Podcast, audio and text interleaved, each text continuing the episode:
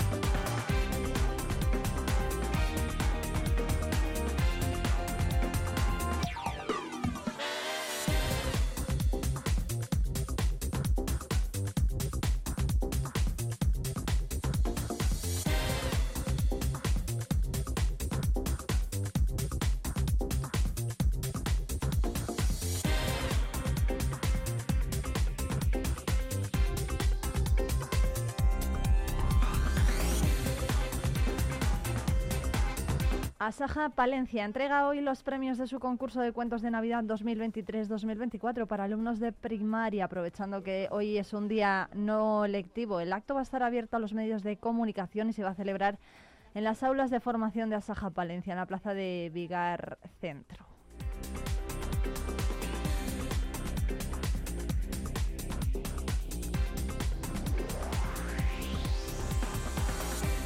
Y a las 11 hoy la responsable del área de servicios sociales en el ayuntamiento, Charo García, y el concejal del área de actividad físico-deportiva y salud, Orlando Castro, con el presidente de la Asociación en Ruta por las Enfermedades Raras, Carlos Lozano, van a presentar la segunda jornada deportiva Moverse por la Esperanza 2024 en la sala de concejales. Son las 9 y 5 minutos, enseguida llega ya la información del campo.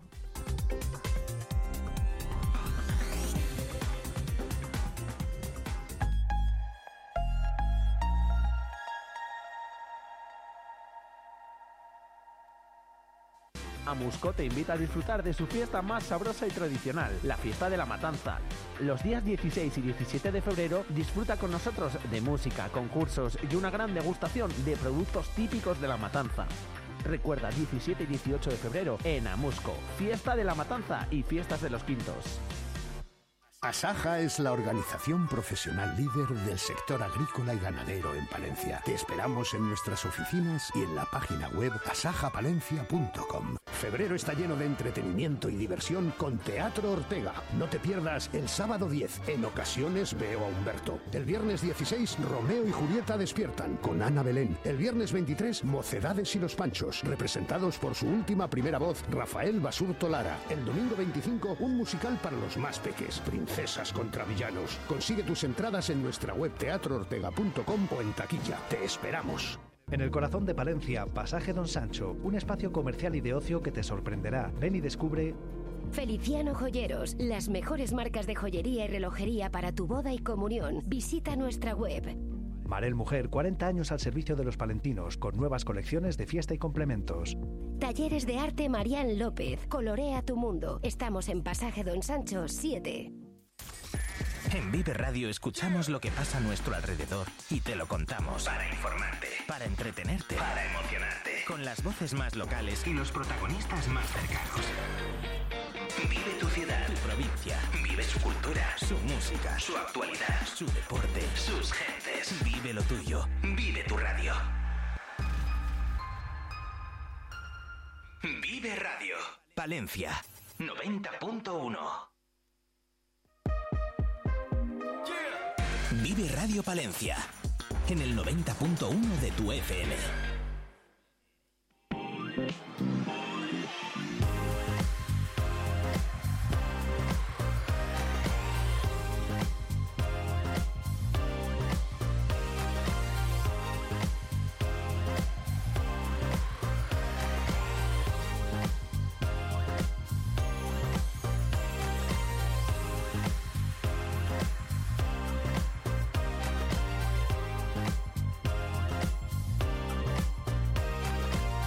Mañana miércoles 14 de febrero el sector del campo está de, nue- de nuevo llamado a salir a la calle en diferentes tractoradas que se van a desarrollar desde distintos puntos de la provincia de Palencia, en Osorno, por ejemplo, y también en Magaz de Pisuerga y Palencia Capital, después de varias jornadas ya de protestas en las calles de toda España. Hoy vamos a hablar de el balance que hacen desde Asaja, COAG y UPA, las tres organizaciones que convocan la protesta de mañana. Tenemos ya en el estudio a José Luis Marcos, presidente de Asaja Palencia, David Tejerina, responsable de COAG Palencia, y Blas Donis, presidente de UPA. Buenos días a los tres. Buenos días. Buenos días. Buenos días. Muchas gracias eh, por venir ante, bueno, eh, en una jornada previa ¿no? a, a esas movilizaciones. ¿Qué balance hacen de todo lo que ha ocurrido en las calles estos días? Bueno, pues yo creo que el balance, como la gente está viendo y la sociedad está viendo, es un balance positivo. Todo lo que sea manifestarse y pedir por el sector agrícola y ganadero, pues yo creo que es una buena noticia. Estamos viendo como, como a todos los niveles y en todas las provincias de España está habiendo movilizaciones y todas esas movilizaciones, bueno, pues esperemos que sea para conseguir nuestra lucha por las reivindicaciones que estamos haciendo. Mm, Blas. Bueno, eh, hay poco más que añadir a eso. Es- tenemos claro que cualquier eh, movilización que se una o que salga de cualquier colectivo ayuda a dar reconocimiento a los problemas del sector eh, agrícola y ganadero que estamos atravesando en esta provincia y en este país y entonces por lo tanto nada que decir Eh, nosotros eh, lo que sí que también tenemos claro es la convocatoria de nuestras movilizaciones que serán mañana como bien has dicho Y David Tejerina, no sé si tiene algo que añadir a lo que han dicho José Luis y Blas. Bueno, sí, se pone de manifiesto que, que el campo está mal, que, que ha llegado un momento que ya no se puede aguantar y, y que, bueno, que, que- el campo está, está en pie de lucha y que creo que esto al final pues tiene que tener unos resultados. Bueno, ¿qué les parecen a los tres responsables de las sopas que tenemos hoy aquí en el estudio la respuesta de que se ha ido dando ¿no? por parte de las diferentes formaciones políticas de las eh, tractoradas que se han sucedido por todo el país. Por ejemplo, Gerardo Deñas, el consejero de Agricultura, ha dicho que las tractoradas deben continuar y que la Junta comparte parte de las reivindicaciones. No sé si se sienten ahora más arropados por los políticos que antes. Bueno, yo creo que sí que lo entienden, lo entienden muchos de los políticos, muchos de los políticos nos apoyan. También recordar y hacer, bueno, pues un poco crítica. Hay que decir que ahora vienen unas elecciones y siempre parece que en elecciones es cuando más nos apoyan todos los todos los partidos políticos. Eh, que nos apoye la Junta, que nos apoyen todas las instituciones, es bueno, pero bueno, alguna de estas reivindicaciones que hacemos también va para ellos. Entonces, que no se olviden que aunque lo que más pedimos es a nivel nacional y a nivel europeo, también desde la Junta de Castilla y León se pueden hacer cosas para mejorar el sector agrícola y ganadero. Bueno, eh, está bien, pero eso no vale. Aquí hay que trabajar, hay que demostrar que realmente le apoyamos y no debemos de olvidar que la Consejería de Agricultura y Ganadería tiene transferidas las competencias de hacer muchas cosas. Entre otras cosas, eh, podría hacer menos burocracia de la que hace y ayudarnos con eso, que es una de las grandes reivindicaciones del sector, o poner en marcha eh, toda la maquinaria para eh, demostrar y hacer cumplir lo que es la cadena de valor, lo que es lo que estamos reivindicando, entre otras cosas, ¿no?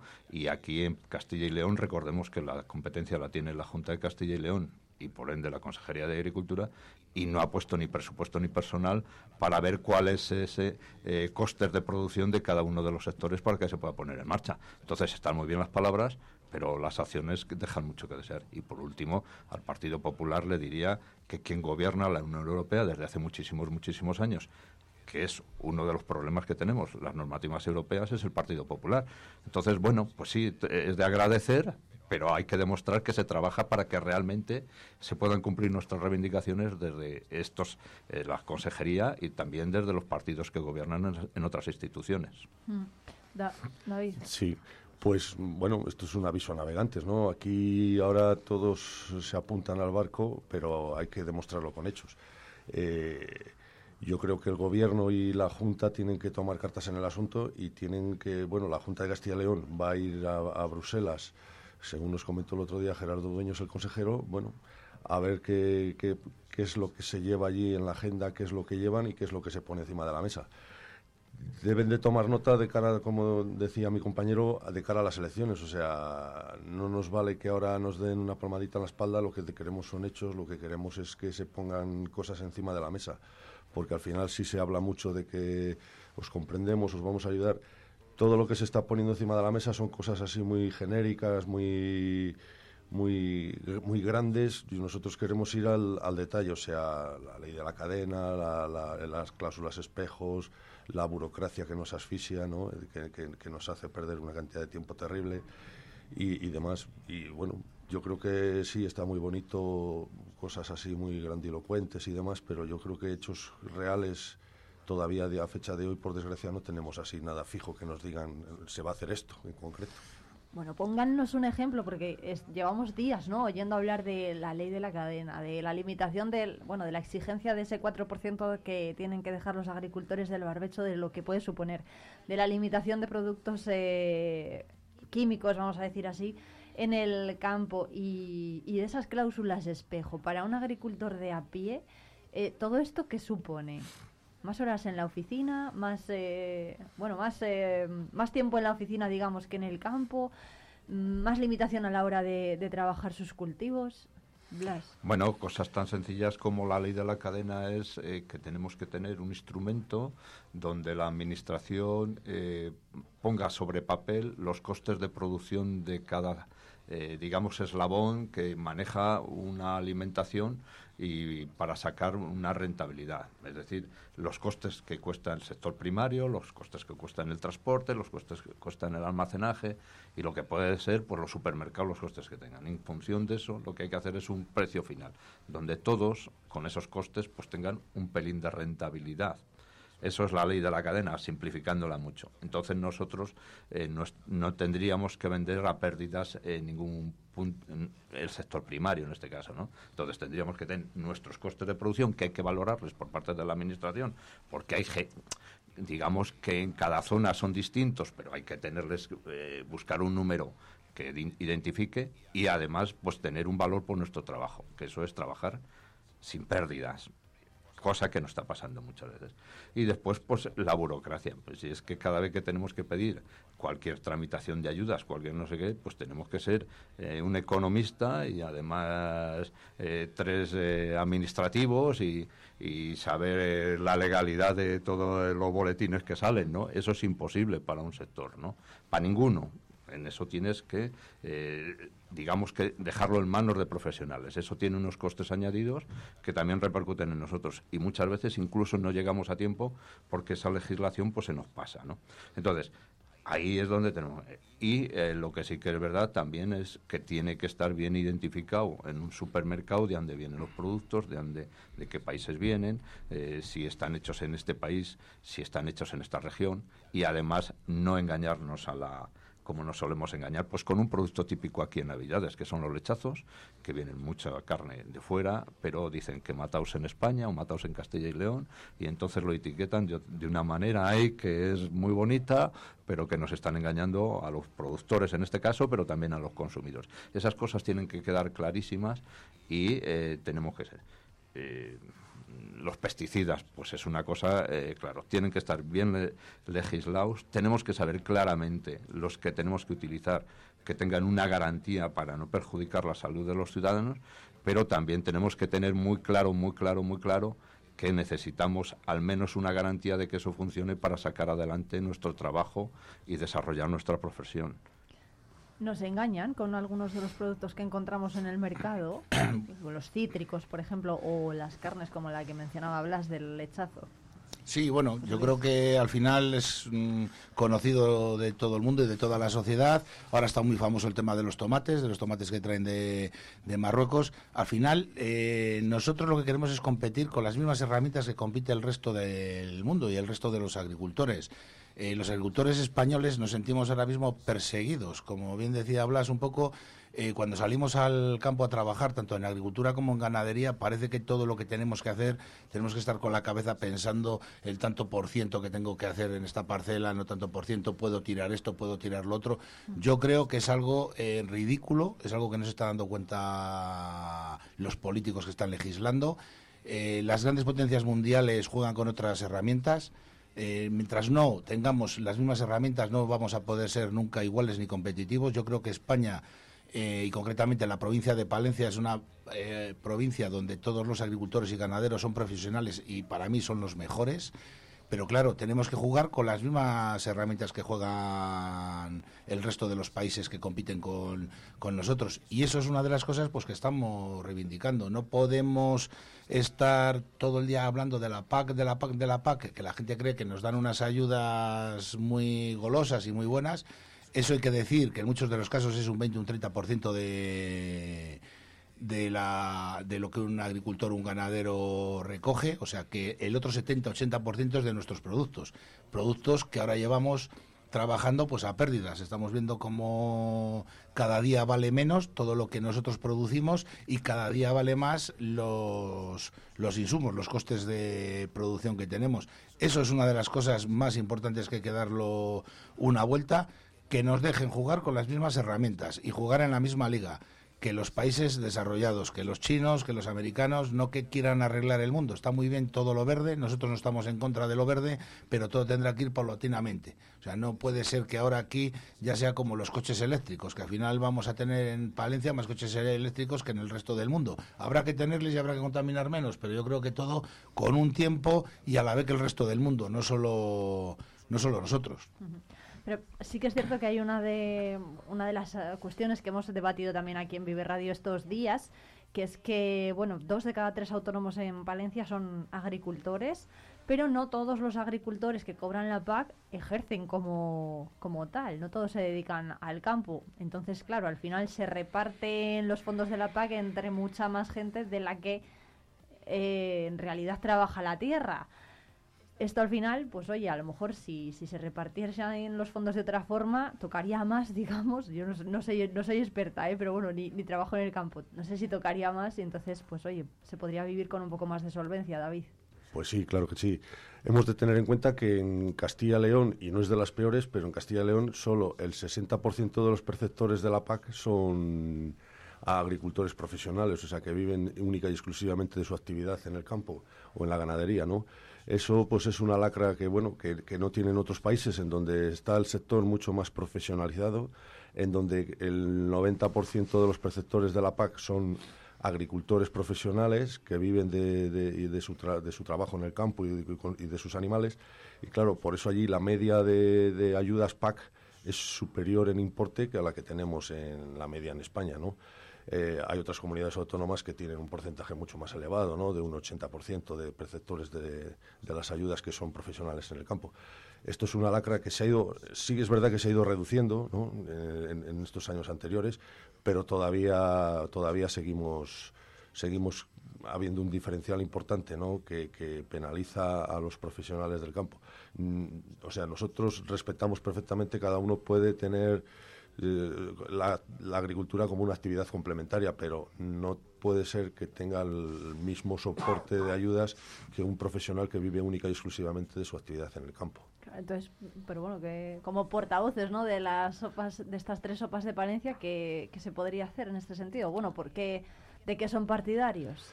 Pues yo creo que tiene que haber una discriminación positiva en este aspecto para, para los profesionales. O sea, eh, no puede ser que cobre eh, lo mismo un profesional que uno que no es profesional. ¿Y cobra o sea, lo mismo ahora mismo? Prácticamente sí.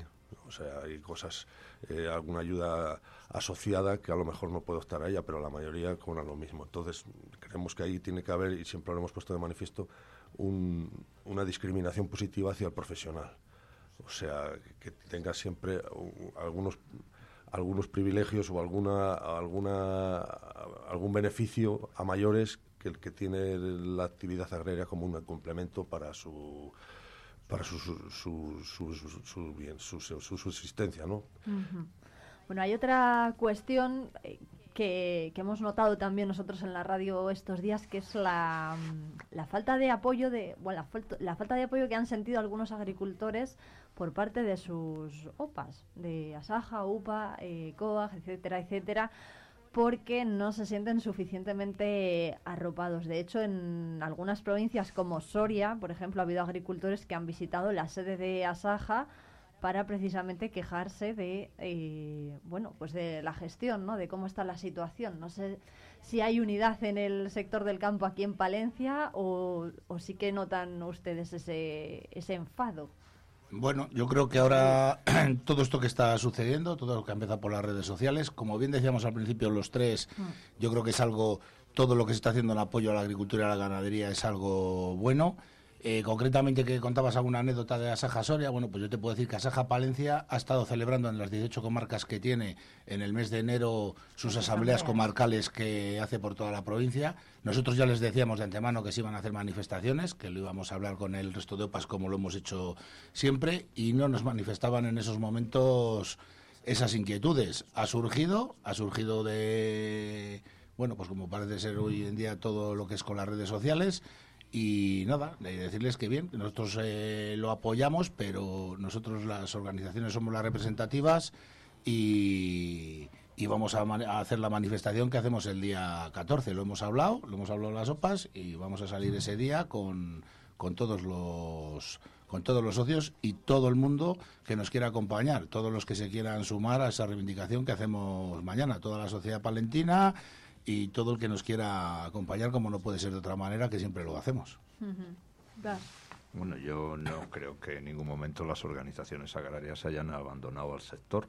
Lo llevamos demostrando muchísimo tiempo y muchísimos años. El otro día, creo que lo decía en otro sitio, eh, hace un año votaron los agricultores de Palencia con una participación eh, en torno al 80 y me parece que fue el 83, 84% de participación, eso es altísima. Mm. Se dio representación a las organizaciones agrarias, eh, cada uno en lo que creyó conveniente con su voto y ese es el mayor respaldo que tenemos y ese, yo creo que ahí no hemos fallado. Segundo, esta iniciativa de que cada uno pueda convocar eh, como crea conveniente, yo la respeto y no tengo mucho más que decir de ella, pero sí que digo que las organizaciones agrarias estamos cumpliendo algunos también de los mandatos que, que siempre nos han pedido reivindicar y ir en unidad de acción. Eso en Palencia lo estamos cumpliendo y creo que lo hacemos bien. Y por supuesto, que creo que todos los días se les da respuestas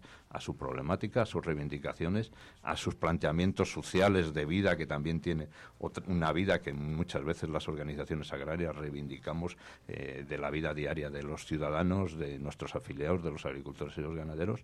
Y yo siempre voy a defender que trabajemos juntos, pero a través de una organización, la que sea, y eh, ponerlo en común para que podamos ser más fuertes y poder reivindicar todos y sacar adelante algunos de los problemas que tiene el sector, que ya lo venimos haciendo durante años.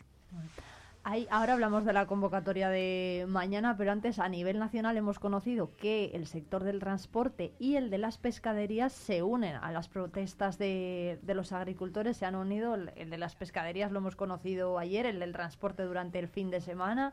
Aquí en Palencia han tenido noticia de, por ejemplo, otras entidades como Empatra o el sector de- del pescado y demás, o todavía no, no se sabe. Yo concretamente no nos han hecho llegar ninguna noticia. Sí que nos han hecho llegar el apoyo para la de mañana, del día 14. eh, bueno, pues todas las mm, casas de maquinaria relacionadas un poco con el campo, todas las cooperativas, toda la gente un poco que, que está alrededor nuestro, bien sea quien compramos o bien sea quien vendemos, que nos apoya, que mañana va a cerrar y, pero bueno, concretamente sí que se oye por ahí que a lo mejor hay algún grupo y que apoya o gente, pero a nosotros como organización no nos han hecho llegar ningún manifiesto de que, De que de en. Palencia estén apoyando o no apoyando, a lo mejor a nivel individual, como bien te decía, igual que lo pedimos, pues a lo mejor sí que lo están sí que lo están haciendo. Yo, mira, una anécdota, recordar, yo entré de presidente va a hacer ahora dos años, no sé si fue el 20 de marzo, y el 21 hubo una manifestación de camioneros que, bueno, pues eso, llevaba 12 horas en el cargo y pidieron el apoyo y, bueno, pues les apoyamos un poco a, esos transportistas. Entonces, bueno, nosotros seguimos pidiendo que nos apoye todo el mundo y que todo el mundo que mañana esté en la calle, pues será de agradecer, como todo el mundo que lleva estando hasta ahora en la, en la calle. Eh, siempre y cuando todo sea pacífico, que la gente lo entienda y que no, bueno, esas manifestaciones no den un paso más adelante y empiecen a ser unas manifestaciones donde vaya a haber problemas, pues, pues bienvenido sea. Bueno, la convocatoria de mañana, ¿a partir de qué hora se pueden empezar a concentrar los tractores en Osorno y en Magaz? Pues a, a partir de las nueve y media. Ya está, ya estamos ahí organizados y ya se ha pasado por WhatsApp también a nuestros afiliados eh, los horarios de, de Osorno, de Magaz y de Palencia, que son tres puntos. En, en Palencia la gente se, se concentrará en el recinto ferial y en Osorno y Magaz pues ya se ha mandado también la, la ubicación de GPS para las concentraciones. Bueno, ¿qué se va a hacer? Se va a las nueve y media también se van a concentrar entonces en Palencia capital. Se les va a esperar a los que vengan de Osorno y de Magaz. Después se va a hacer circular eh, la tractorada, pues todos juntos, imagino. ¿Cómo va a ser un poco el día? Bueno, las concentraciones que están planteadas a esas horas, nosotros tenemos también, eh, y así lo hemos comunicado, la, la idea de hacer unos cortes de carretera en los puntos donde se concentran, tanto en Osorno como en Maga de Pisuerga, y desde esos puntos después nos, nos trasladaremos con los tractores, especialmente desde el Maga, que está muy cerca, y los que quieran desde Osorno. A Palencia, eh, nos concentraremos en, en, bueno, pues en la zona del ferial y del campo de fútbol y desde ahí recorreremos las calles de Palencia aproximadamente hasta las 3 de la tarde con un circuito ya organizado y comunicado para que todo en esto sea legal. También pedimos, y así acudirán muchos agricultores y ganaderos que, bueno, pues no vendrán con los tractores, pero vendrán andando y nos acompañarán por las calles. Y eh, pedimos que la ciudadanía que quiera unirse a nosotros con ese. Sí que hemos pedido también que se abstengan los partidos políticos de venir a hacerse la foto con nosotros, que está muy bien que nos apoyen, que está muy bien que se solidaricen, pero eh, no son los protagonistas mañana. Bueno. Los cortes de carretera que comentaba Blas, ¿cuáles van a ser los de la autovía, entiendo? o Sí, bueno, esa es la idea, partir de qué hora? cortarla. Pues eh, nosotros hemos fijado la hora de las 10 para que todo esté un poco organizado, las 10 de la mañana. Vale, ¿y se va a leer algún manifiesto? ¿Van a pedir algo a, a la clase política, digamos, José Luis? Bueno, eh, cuando acabemos de reunirnos, estamos todavía acabando de dar vueltas a, a las cosas, porque como puedes comprender, al final reunir a tanta gente y, hacer una manifestación en tres puntos y todo, bueno, pues lleva, nunca va a ir todo sobre los horarios programados, como decía Blas. Se entiende que sea entre 9 y medio 10, o decía David, pero bueno, siempre puede haber un poco de adelanto, un poco de atraso. Y estamos barajando, bueno, pues sí, al final en todos los medios de comunicación ya lo llevamos días diciendo, más el manifiesto que hay, las reivindicaciones son las mismas que está haciendo eh, se, nacional. está- se están haciendo a nivel nacional, a nivel regional y en, y en el resto de provincias. Yo creo que todos lo que queremos es lo mismo. Hay el 99,9. Puede haber alguna excepción en alguna provincia por el, por el tipo de agricultura o ganadería que tenga, pero lo que queremos es, es lo mismo. Sobre todo es burocracia, eh, paz verde, que nos respeten, que nos escuchen, precios dignos que se ponga en valor la cadena alimentaria, que llegue a funcionar algún día, como decía Blas, no que nos lo hayan vendido ya desde hace años y nos vayamos a jubilar los tres que estamos aquí y, se- y sigamos oyendo hablar de ella y eso no llegue a funcionar, porque yo empecé casi en el sector agrícola como mis compañeros ya hace tiempo y está ahí, está ahí, está ahí, gobierne quien gobierne, pero al final el pagano es el agricultor y el ganadero y eso no llega a funcionar. O sea, no siempre se enriquecen los mismos y vamos empobreciéndonos los mismos. Y bueno, pues eso es lo que se pide. Entonces, eh, sí, el manifiesto, bueno, pues un poco lo que hemos va a ser lo que hemos estado hablando aquí en este programa contigo. Bueno, el recorrido entonces va a partir del recinto ferial, digamos, y se va a trasladar poco a poco por el vial y luego... Bueno, eh, ten- tenemos diseñado, digamos que dos sistemas. Uno porque es- nos plantearon que lo mismo en alguna zona había obras y tampoco queríamos nosotros eh, colas- Queremos colapsar Palencia, pero queremos respetar a los ciudadanos que tengan que estar y que trabajar también ese día, ¿no? Y bueno, pues el- la idea es entrar desde, venir desde la zona de, de Magaz, entrar por ahí por el hospital y bueno, pues a raíz de ahí pues al recorrer toda la avenida y llegar a, la- a lo que es la Junta, donde entregaremos un escrito y después otro en la subdelegación del Gobierno. Volver otra vez por toda la avenida eh, y, bueno, pues salir otra vez hacia las tres, hacia el punto donde concentración que hemos quedado, que es el campo de fútbol y la zona de feria. Si eso por obras no se puede hacer, pues desde el ferial entraríamos por lo que es la Huerta Guardián y desde ahí entraríamos a la avenida y haríamos el recorrido. Lo mismo, Avenida la- Manuel Rivera, Sí, Plaza exacto. San Lázaro, ¿no? Bueno, Exacto, Manuel Rivera, Plaza San Lázaro, hasta Correos. Hasta Correos. Y volveríamos otra vez por la misma avenida a salir eh, al sitio. Entonces dependemos de eso, de cómo esté en esa situación, porque nos han dicho que hay en torno a Plaza España podría haber obras y bueno, pues vamos a respetar también el trabajo de otras personas. La pregunta del millón, ¿cuánta gente prevéis que va a venir? Pues todos.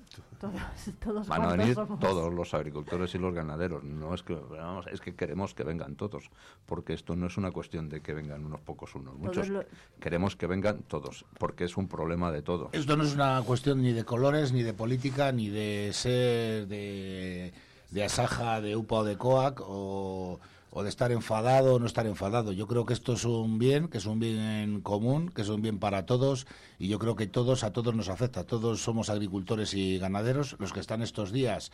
eh, los que vayan a salir mañana, los que continúen con estas manifestaciones y la gente que siga movilizándose, entonces eh, es un llamamiento a todo el mundo y esperemos que, que así sea. Bueno, pero la estimación entonces tendrán una estimación más o menos de cuántos tractores podrían salir. Pues no, se puede estimar 350, porque tú antes lo decías 400. que sí, de cada tres autónomos que hay en, en Palencia, dos son agricultores, pues bueno, pues es ahora hablar de hablar de un número es muy, yo creo que es muy difícil, no sé si mis compañeros se, se atreven a dar alguna cifra, pero no ahora mismo no lo sé. Bueno, pues mañana lo veremos. José Luis Marcos, presidente de Asaja, Blas Donis, eh, presidente de UPA y eh, David Tejerina, de COAC Palencia. Muchísimas gracias a los tres por venir. Nos vemos y nos escuchamos mañana. Vale, muchas gracias, a vosotros. Un saludo.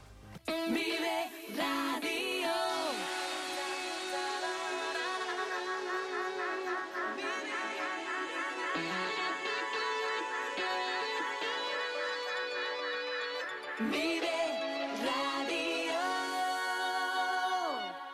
agricultor, ganadero. Asaja Palencia te ofrece información, formación y asesoramiento y defiende tu sector. Visita nuestras oficinas y asajapalencia.com. El día 14 de febrero celebra San Valentín. En el comercio de Palencia tienes todo lo que necesitas. Es un consejo de... Estudio 29 Nails Beauty, donde la belleza se convierte en arte. Calle Empedrada 9. López Joyeros, una joya para cada ocasión. Calle San Bernardo 7. De Candela, deliciosa cocina con productos de calidad y proximidad. En Plaza Mayor 10. Agricultor. En Amusco, Casagro le ofrece todo en repuestos agrícolas, rejas, brazos, tornillería. En Marín fabricamos maquinaria para la preparación de todo tipo de terrenos como estos semichisel de goma, sin mantenimiento, fuertes, robustos, creados para la tierra castellana. Tenemos vibrocultivadores, vibroflex, rastras, abonadoras, rodillos, plataformas. Casagro y Madim en Amusco 979 80 20 41. El día 14 de febrero celebra San Valentín. En el comercio de Palencia tienes todo lo que necesitas. Es un consejo de... Paquillo Tiendas Oro, joyas únicas para momentos irrepetibles. Nos encontrarás en calle Colón 5 y 7. El Alar Artesano. Encarga ya tu tarta de San Valentín y saborea el corazón más dulce. Pantalón Moda Joven, el regalo que buscabas ahora al precio que tú quieres, en calle Becerro de Bengoa y avenida Modesto La Fuente. En Vive Radio escuchamos lo que pasa a nuestro alrededor y te lo contamos. Para informarte. Para entretenerte. Para emocionarte. Con las voces más locales Y los protagonistas más cercanos. Vive tu ciudad. Tu provincia. Vive su cultura. Su música. Su actualidad. Su deporte. Sus gentes. Vive lo tuyo. Vive tu radio. Vive Radio. Palencia. 90.1. Vive Radio Palencia. En el 90.1 de tu FM.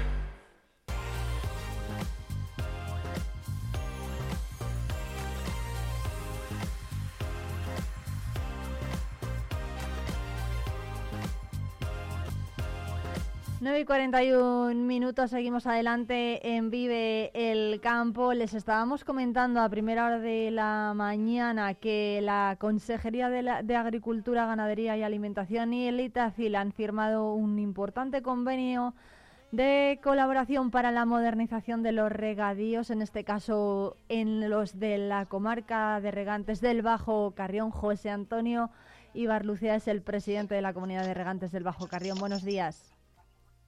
Hola, buenos días, Irene. Muchas gracias, José Antonio, por atendernos. Bueno, ¿qué va a suponer este convenio para ustedes?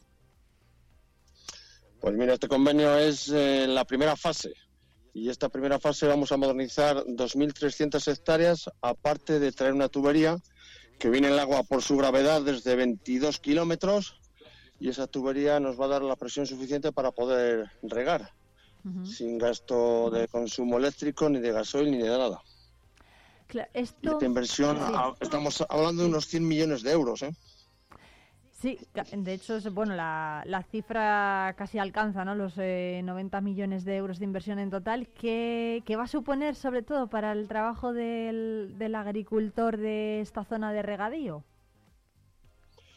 Bueno, pues fíjate el trabajo de, de estar regando, que continuaremos regando porque la comunidad de regantes son 6.640 hectáreas y en esta primera fase vamos a modernizar, como he dicho antes, 2.300. Pero de estar regando esas parcelas con la zadilla y las botas, ya sabes, con el esfuerzo de, de casi las 24 horas, los 7 días de la semana, bueno, pues a tenerlo modernizado con un sistema de riego de presión, tanto, vamos, unos pivos o cobertura enterrada, como sea, es decir, vamos a facilitar mucho el trabajo al agricultor o nos vamos a facilitar nuestro trabajo, porque yo soy agricultor. ¿Qué, ¿Cuánto tiempo llevan los regantes del Bajo Carrión esperando esta modernización que además eh, pues va a funcionar por presión? No, no sé ni- si nos puede explicar cómo, cómo es esto para lo- que los oyentes lo, lo entiendan y de cuántas hectáreas de regadío estamos hablando. Bueno, pues esta modernización la aprobamos en una asamblea extraordinaria el 8 de abril del 2017. Vamos a hacer ocho años. Fíjate si estamos esperándola. Pero por fin ya llega. Hemos firmado el convenio ayer con la Junta de Castilla y León y el próximo día 22 de febrero firmaremos otro convenio con Sellasa, que es la parte más importante. Entonces, eh, modernizamos 2.300 hectáreas, como decía antes, extraemos una tubería de 2.200 mililitro- milímetros de interior desde gallinas. Esa tubería, por su peso, nos va a dar la presión suficiente para poder regar, sin consumo eléctrico. Eso es muy importante, ¿no? Evitar el consumo eléctrico con el ahorro que supondría. Lo que es importante es ahorrar. Ya tenemos bastantes gastos y muy altos en insumos, entonces si podemos ahorrar en el consumo eléctrico, en el consumo de, de la forma de regar, pues, pues es un punto a nuestro favor. ¿Cuántos eh, mm, regantes se van a beneficiar de esta modernización, José Antonio? Bueno, pues la comunidad regantes ahora mismo somos 732 propietarios. ¿Quiénes, ¿Cuántos se van a modernizar? Bueno, como es una parte, no lo tenemos calculado y, depende un poquitín de la reconcentración parcelaria que haga el Itacil. Pero suponemos que puede ser incluso la mitad de los regantes ahora mismo. Pero propietarios somos 732 ahora mismo.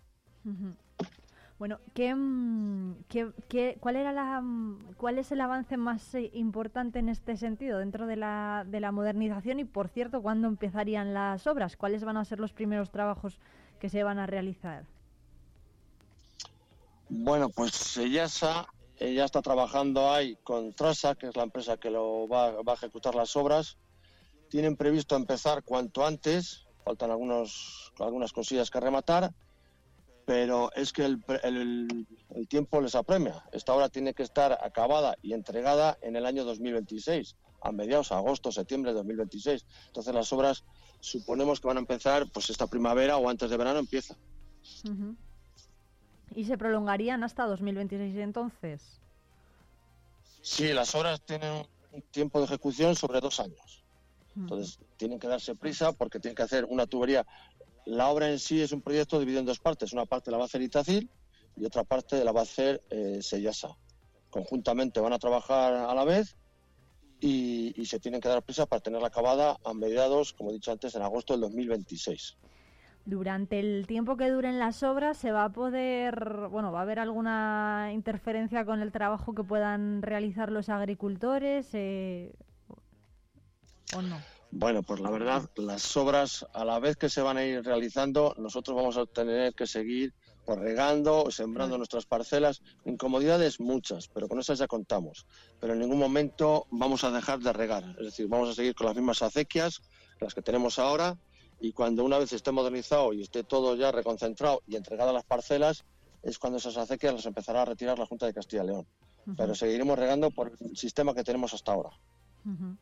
Bueno, las, eh, la zona regable de los canales del Bajo Carrión son 6.600 hectáreas. La modernización, como bien dice José Antonio, afectaría, beneficiará a unos 782 eh, regantes de muchísimos municipios de, de Palencia. Están incluidos, por ejemplo, Carrión de los Condes, Villoldo, Lomas de Campos, Revenga de Campos, Manquillos, San Cebrián de Campos o Rivas de Campos, también Paredes de Nava, Perales o, Becerril. En esa primera fase se va a actuar, se va a actuar sobre 2.300 hectáreas que incluye la construcción de esa, de esa tubería.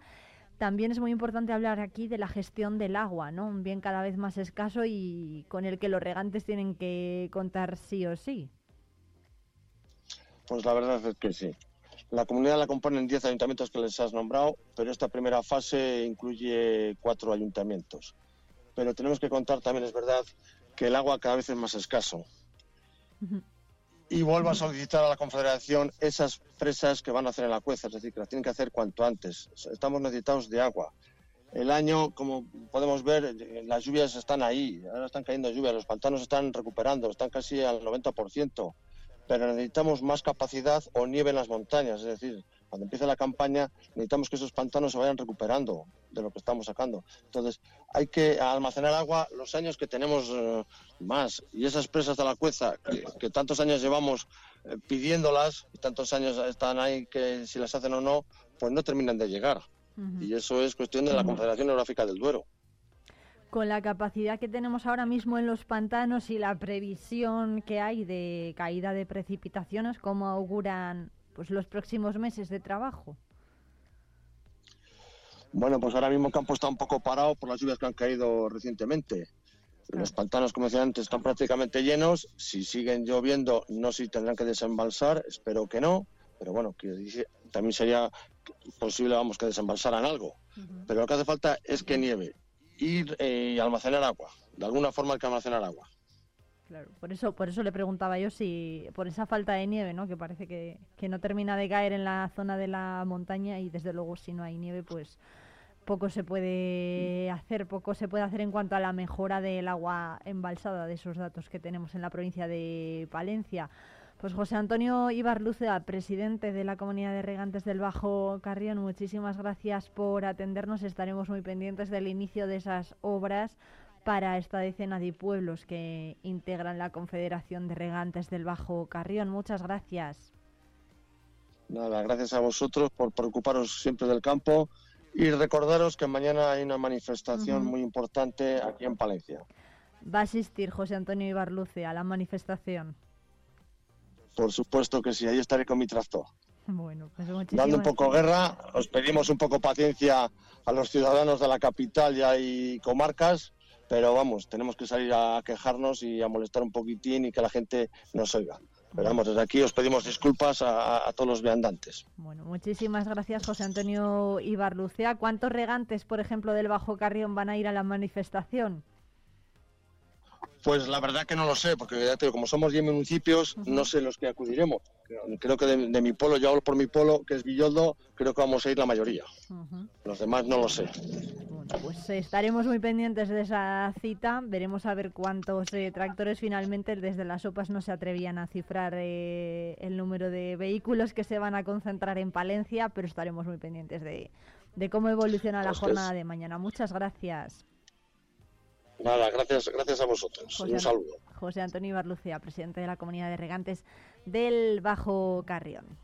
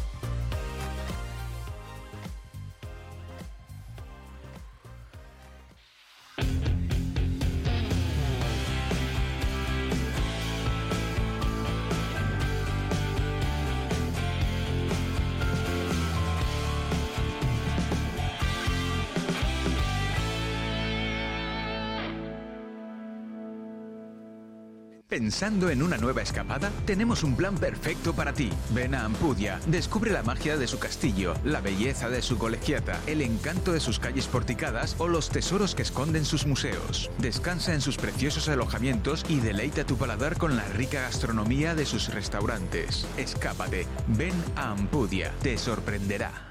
Plaspisa, líder en transformación de materias plásticas. Dispone de soluciones para todo tipo de clientes y empresas. En nuestra nueva planta hemos apostado por la investigación, el desarrollo y las nuevas tecnologías como motor para la fabricación de nuevos productos indispensables para el mercado actual. En Alar del Rey Plaspisa, comprometidos con el futuro. El día 14 de febrero celebra San Valentín. En el comercio de Palencia tienes todo lo que necesitas. Es un consejo de Joyería Ley, Mayor 38. Joyas perfectas para un día inolvidable, en calle Mayor 38. Restaurante Pizzería Pontevecchio. Sabores de Italia para momentos únicos. Calle Doctrinos 1. Reservas 979 74 52 15. Peletería Prieto. Regala la suavidad y el diseño de nuestras prendas. Calle Mayor 76. Soy panadera, pero mi curro va más allá de la harina y de la masa madre. Soy la cara de mi negocio, por eso la boca es vital para mí y mi sonrisa está en buenas manos. Vitaldent pide cita y aprovecha descuentos y tratamientos gratis que tenemos para ti en calle San Bernardo, esquina Calle Mayor, Palencia. Amusco te invita a disfrutar de su fiesta más sabrosa y tradicional, la fiesta de la matanza. Los días 16 y 17 de febrero disfruta con nosotros de música, concursos y una gran degustación de productos típicos de la matanza. Recuerda 17 y 18 de febrero en Amusco, fiesta de la matanza y fiestas de los quintos. Vive Palencia con Irene Rodríguez.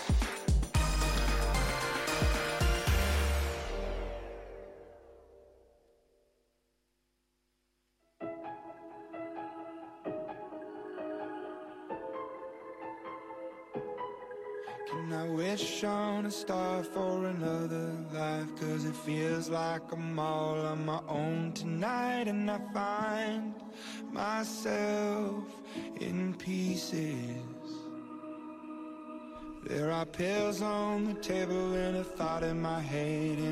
Optimizar el consumo energético de nuestra vivienda, generar nuestra propia energía o reducir la factura de la luz o ahorrar en iluminación son algunas de las demandas y de las acciones que realizan desde Enerdisa, soluciones energéticas. Vamos a hablar de esta compañía en los próximos eh, minutos y lo vamos a hacer con Francisco Javier Pérez, su gerente. Buenos días. Hola, buenos días. Muchas gracias, eh, Javier, por atendernos. Bueno, lo primero que le voy a preguntar es a qué se dedica Enerdisa. Pues es un placer estar con todos los que te escuchan, todos tus oyentes. Enerdisa pues se dedica a buscar soluciones a todos los problemas energéticos que tienen nuestros clientes. Especialmente lo que hacemos es pues eliminar los consumos que no son necesarios, reducir aquellos consumos que son imprescindibles y también pues implementamos sistemas de energía renovable, las famosas placas fotovoltaicas, autoconsumos, compensaciones simplificadas y también hacemos instalaciones de venta a red. ¿Cómo detectan los consumos que no son necesarios, por ejemplo? Pues es muy simple. Le- lo que hace la gente cuando le llega la factura, lo primero que mira es, uy, ¿cuánto hemos pagado? Pues nosotros, aparte de mirar los euros que pagamos, pues miramos tres cosas. La potencia contratada, que es aquella que podemos consumir instantáneamente, los 3,3, 4,6 kilovatios. Eh, luego miramos qué se consume en cada uno de los periodos eh, y también miramos los precios de la energía y de la potencia contratada. Nos hemos encontrado pues, que hay facturas que están cobrando a 38 céntimos el kilovatio, cuando hoy en día lo normal pues es entre 13 y 15 céntimos. Es importante ver eso y tenemos consumos pues son evidentes, dejarse luces encendidas, impresoras, eh, todos los consumos estos fantasmas que hay en las casas, pues con una regleta eh, nos los quitamos y no, aunque sean 5 o 10 vatios, pues permanentemente es un consumo. ¿Qué actuaciones son las más comunes para reducir los consumos? Hombre, pues lo más habitual en nuestras casas hoy es, eh, pues, hacer, por ejemplo, lo que tenemos, eh, luces de halógenos, reemplazarlos por tecnología LED. Incluso los fluorescentes, que eran económicos, pues uno de tecnología LED pues nos va a permitir dejarlo al 50%. En el caso de los halógenos es hasta el 90% lo que nosotros hacemos. O buscar electrodomésticos que sean más eficientes. ¿Merece la pena, Francisco Javier, comprar un electrodoméstico, por ejemplo, que sea más caro, pero solamente por el hecho de que sea más eficiente? Pues sí, eh, nuestro frigorífico es lo típico que está conectado las 24 horas del día, aunque no funcione permanentemente. Entonces, de un frigorífico clase A más, más, más, viene a consumir al año 175 kilovatios hora. Y el menos eficiente, el de clase C, que cuando vamos a, a verlo, a comprarlo, pues tenemos las famosas pegatinas de estas con colorines rojos y verdes, El clase C consume 646 kilovatios hora al año. Eso significa casi cuatro veces lo que el más eficiente. Entonces, en, pocos años eso lo tenemos amortizado. En el caso de calefacciones, pues nos pasa lo mismo. Eh, si nosotros tenemos una aerotermia, eh, nos va a dar, eh, en función del coeficiente de conversión que tenga de su COP, pues hasta 4 y 5 kilovatios térmicos por cada kilovatio que eléctrico que nosotros le damos. por ejemplo, si yo pongo una calefacción de estas de cuarzo, las barritas estas que se ponen al rojo, o un radiador eléctrico, aunque sea calor azul y no sé qué más versos, cada kilovatio que yo le dé no me da un kilovatio. ¿Qué podemos hacer además de eliminar eh, lo que, por ejemplo, no se necesita y tener equipos más eficientes? Desechar algunos electrónicos. Pues ahí es, ahí es donde estamos centrados actualmente y lo que más nos ocupa. Eh, si ya eh, hemos quitado lo que no necesitamos y tenemos todo perfectamente ajustado, pues lo que tenemos que hacer es instalar equipos de generación renovable, o sea, placas fotovoltaicas, térmicas, generadores eólicos, molinillos que nos den la energía que necesitamos. Ajá. ¿Qué, es rentable, por ejemplo, instalar placas solares? Pues sí, rotundamente sí. De hecho, eh, pues tanta gente no puede estar equivocada, pero además, bueno, yo os voy a dar las, las razones por las cuales se hace. Eh, las placas fotovoltaicas actualmente se amortizan en siete años o cuatro, depende de cada situación, pero bueno, siempre menos de siete años. Y su vida útil va a ser de 25 a 30 años.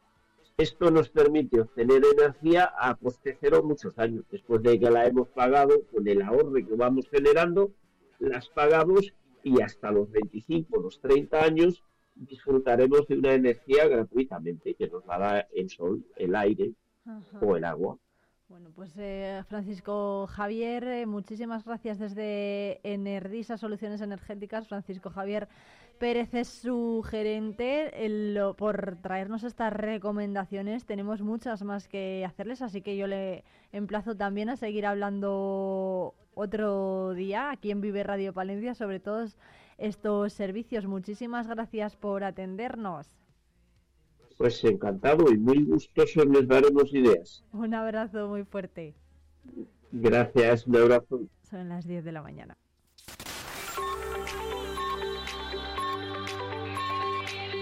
Radio. Son las 10 de la mañana. Palencia, 90.1.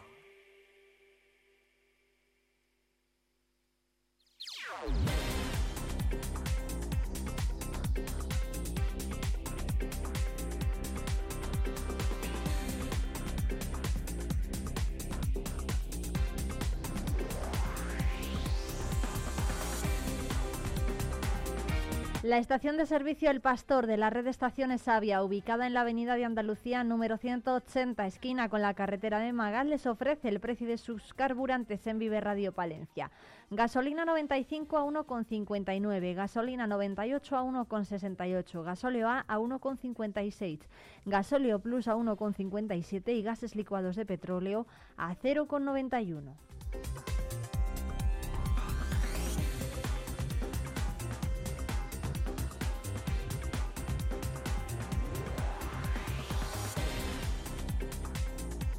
Recordamos que hoy a las 11 la responsable de la concejala de Servicios Sociales, Charo García, y el de Actividad Físico, Deportiva y Salud en el Ayuntamiento de Palencia, Orlando Castro, con el presidente de la Asociación en Ruta por las Enfermedades Raras, Carlos Lozano Ruiz, van a presentar la segunda jornada deportiva Moverse por la Esperanza 2024 en la sala de concejales.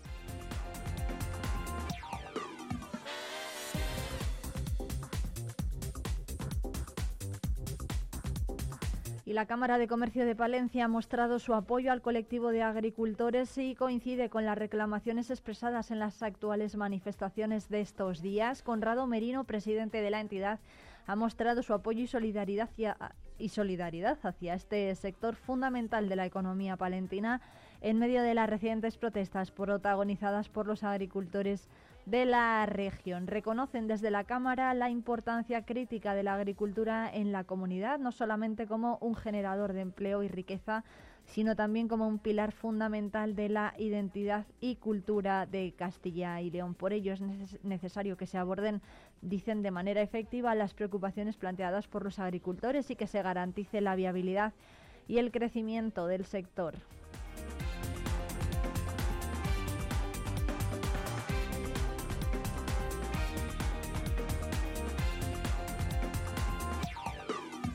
Y vamos, Palencia pide a todas las administraciones un plan de choque para apoyar a autónomos y emprendedores. Ofrecen crear una mesa de trabajo con el Ayuntamiento, la Diputación y la Junta de Castilla y León.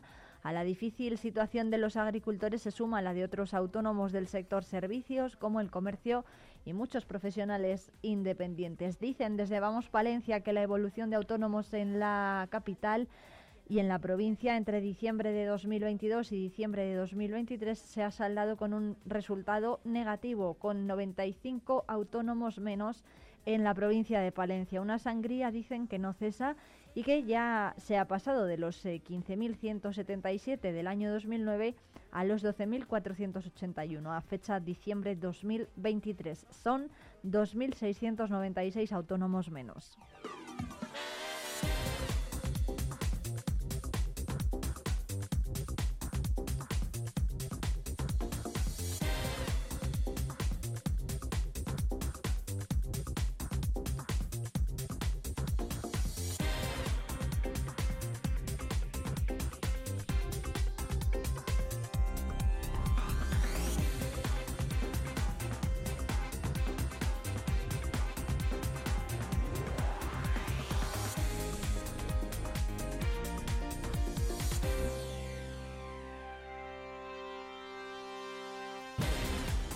Partido Socialista ha pedido a la Junta la ampliación de plazas para prácticas en el grado superior de radioterapia y dosimetría. La falta de una unidad de radioterapia en Palencia obliga a los alumnos a trasladarse a otras provincias sin ningún tipo de apoyo económico y donde las plazas resultan insuficientes. Los procuradores socialistas por Palencia, Consolación Pablos, Jesús Guerrero y Rubén Hiller han instado a la Junta de Castilla y León a que amplíe la oferta de plazas para prácticas en el grado superior de radioterapia y dosimetría del Colegio Camino de la Miranda de Palencia de manera que todos los alumnos tengan la oportunidad de realizarlas en la especialidad para la que se han formado. Dicen los socialistas que los alumnos palentinos se ven obligados a trasladarse a otras provincias ante la falta de la unidad de radioterapia sin contar con ningún apoyo económico y con una oferta que es insuficiente. Por ello, también se ha demandado a la Administración Autonómica que ponga en marcha una línea de becas para aquellos estudiantes que estén obligados a trasladarse fuera de su localidad para realizar esas prácticas.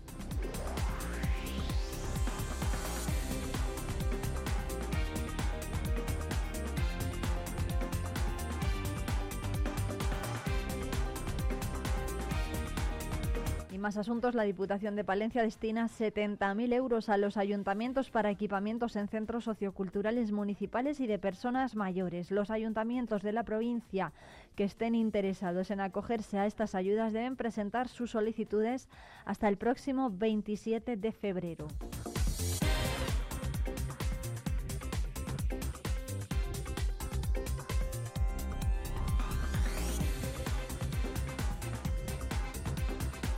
Y el Grupo Municipal de Izquierda Unida Podemos ha registrado una moción con motivo del 8 de marzo en el Ayuntamiento de Palencia. La formación reivindica el 8 de marzo, Día Internacional de la Mujer, mediante el registro de una moción de cara al Pleno Municipal de este mes de febrero. El 8 de marzo, dicen desde la formación Día Internacional de la Mujer Trabajadora, también llamado Día Internacional de la Mujer, reivindica y visibiliza la lucha de las mujeres por su participación y reconocimiento en pie de igualdad con los hombres. El portavoz del grupo, Rodrigo San Martín, considera de especial relevancia que el ayuntamiento se implique en las políticas públicas feministas y por este motivo han registrado una moción que se debatirá en el pleno de este jueves 15 de febrero mediante la cual piden llegar a una serie de acuerdos que en palabras del edil de Izquierda Unida harían a Palencia una ciudad más feminista. La moción se centra principalmente en el ámbito de la conciliación y en los servicios de cuidados. Más en concreto, desde Izquierda Unida Podemos piden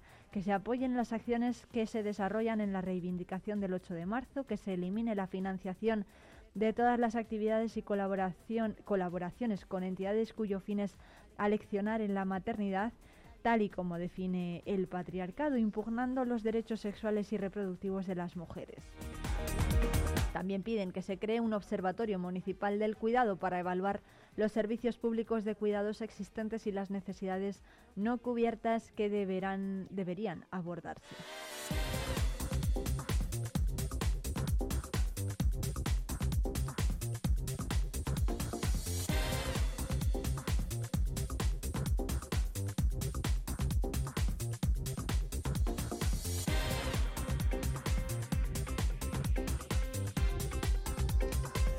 Y más asuntos. Iberaval inaugura mañana, 14 de febrero, a las 11 de la mañana, su nueva oficina en Palencia, en la calle Menéndez Pelayo número 4, que sirve para ampliar la oferta comercial de la Sociedad de Garantías en la provincia palentina, donde presta servicio a más de 3.000 empresas y contribuye al mantenimiento de 5.700 empleos a partir de su financiación. Allí van a estar, por cierto, el consejero de Economía y Hacienda y portavoz de la Junta, Carlos Fernández Carriedo, y también van a estar presentes el presidente de Iberaval, César Pontvian, la alcaldesa de Palencia, Miriam Andrés, y la presidenta de la Diputación, Ángeles Armisen.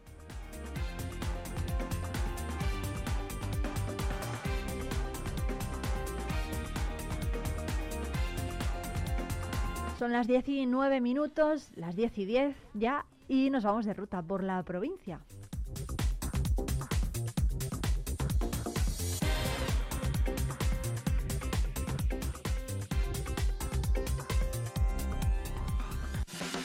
Vive Palencia, vive tu provincia, vive tu pueblo, vive radio.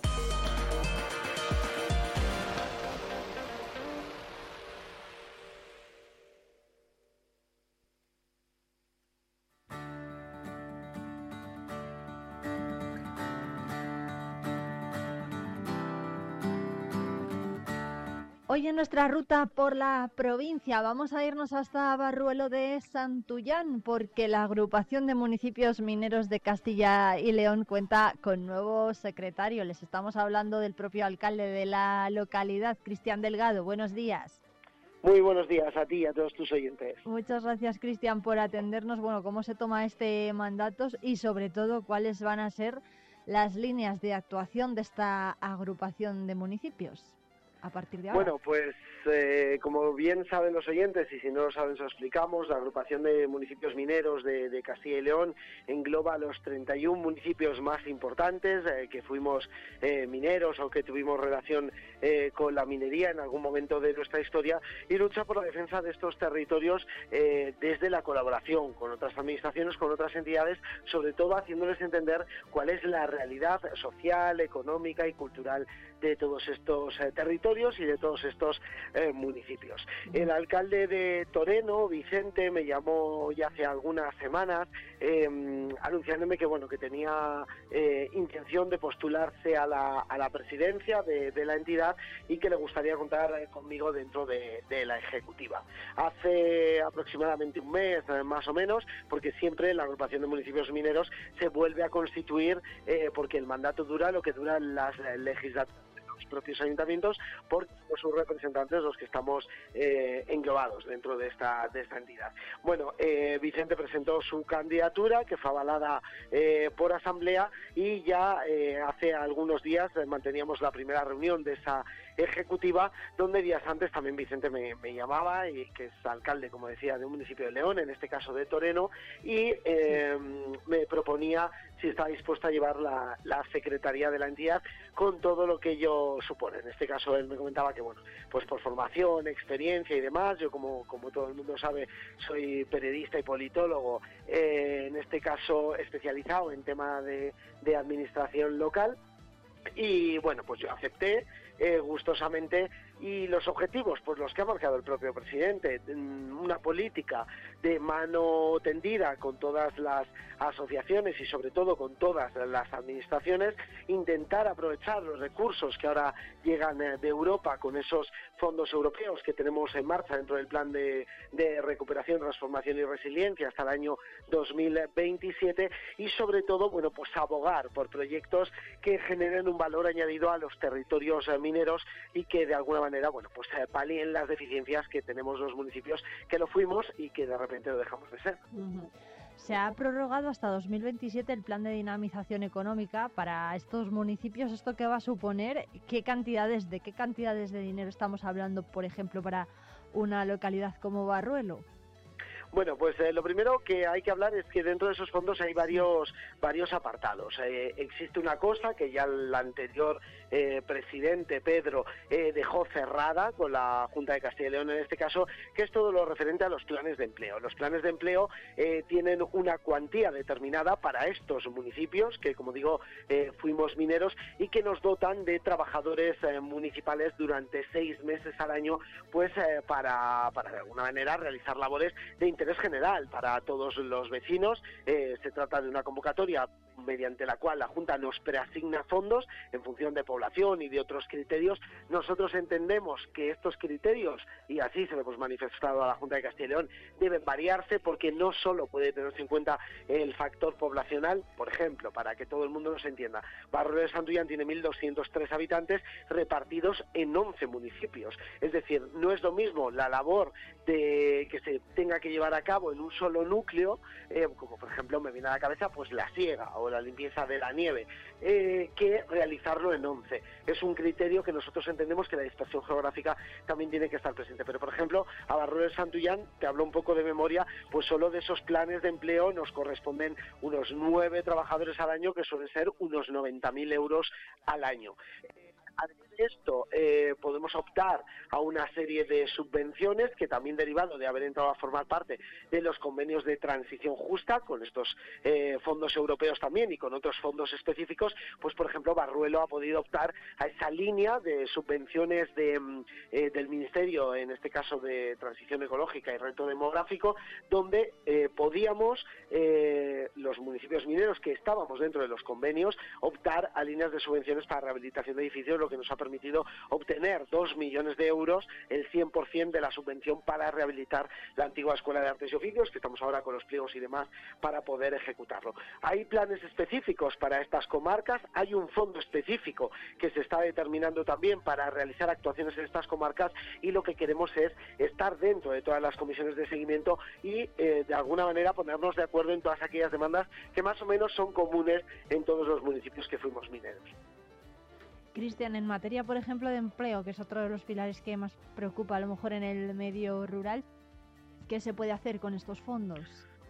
Bueno, eh, nosotros estamos trabajando desde distintas líneas, no solo con estas líneas de subvención que son para seis meses, sino que también tenemos que aprovechar todos estos recursos, estos fondos, para convencer a las administraciones que al final son convocantes de las de las eh, subvenciones y demás, de las necesidades que tiene el medio rural. En este sentido, nosotros entendemos y lo hemos reclamado que hace falta una fiscalidad favorable, es decir, no es lo mismo instalar una empresa en Palencia capital que en Barrio de Santullán o en cualquier otro municipio que esté alejado de la capital. Por tanto, los costes eh, impositivamente no pueden ser los mismos. Estamos trabajando desde distintos eh, puntos de vista, eh, desde distintos proyectos y atendiendo a las necesidades de la comarca. Nosotros ahora mismo, por ejemplo, en Barro de Santullán estamos periodo en el que estamos ganando población, no lo estaremos haciendo tan mal, también somos conscientes de que es gracias a que tenemos un polo industrial muy importante como es Aguilar de Campo, que eh, requiere de muchos trabajadores y que por tanto hay muchos de ellos que se están asentando en el medio rural. Yo creo que la política de vivienda, eh, de hecho en la primera ejecutiva de, la agrupación de municipios mineros lo hablamos, hace falta una política de vivienda decidida, que apueste no solo por la construcción de nuevas viviendas, sino que aquí en los municipios mineros hace falta una política específica que apueste por la rehabilitación.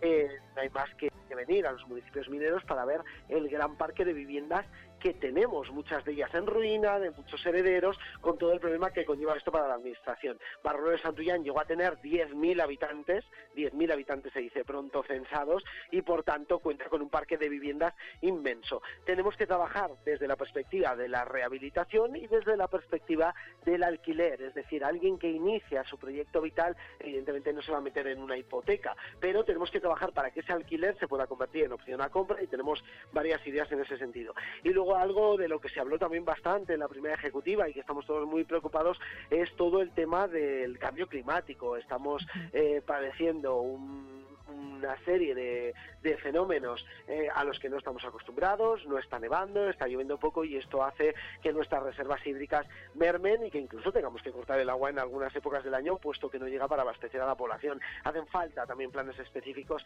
en este sentido. Como digo, ideas, los alcaldes y la propia agrupación de municipios mineros tenemos muchísimas y lo que queremos es que se pongan en marcha a través de la canalización y vehiculización de estos fondos atendiendo a nuestras demandas. Se refiere, alcalde, eh, con, esta, con esta última cuestión a mm, nuevas medidas para la gestión del agua o medidas medioambientales.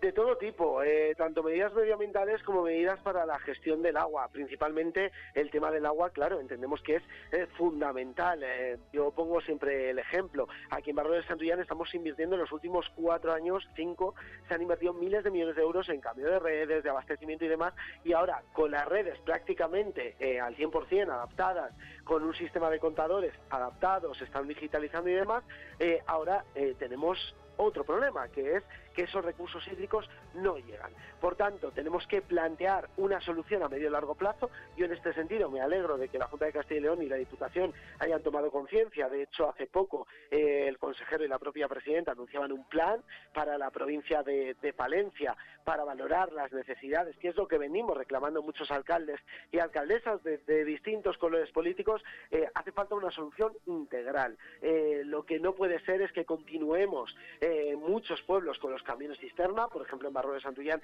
en sus pedanías, muchos veranos tenemos que abastecernos con camiones cisterna y lo que entendemos es que tiene que ser una planificación global, eh, una planificación que evidentemente atienda las necesidades de cada pueblo, oye, hay pueblos que tienen la suerte de que no, no necesitan agua y hay otros que sí la necesitamos porque nuestros sistemas de abastecimiento se hicieron pensando en que nunca iba a dejar de nevar y nunca iba a dejar de llover y por tanto nosotros en Barro de Santullán no tenemos captaciones subterráneas, son todo eh, sistemas de abastecimiento vistos, eh, lo que se refiere a manantiales, ríos, etcétera, etcétera. ¿Qué es lo que ocurre? Que con el calor, si se seca, no tenemos un sistema de respaldo que es en lo que estamos trabajando. De hecho, tenemos ya dos proyectos, otro en ciernes, presentados ya ante la Junta de Castilla y León y ante la Confederación para que nos dejen realizar captaciones subterráneas porque sabemos y ya hemos localizado dónde hay agua. Ahora hay que ver si ese agua es de calidad, si se puede aprovechar y si se puede bombear en épocas de desabastecimiento. ¿De cuántas captaciones o de cuántos puntos estamos hablando? Nosotros ahora mismo hemos presentado dos proyectos.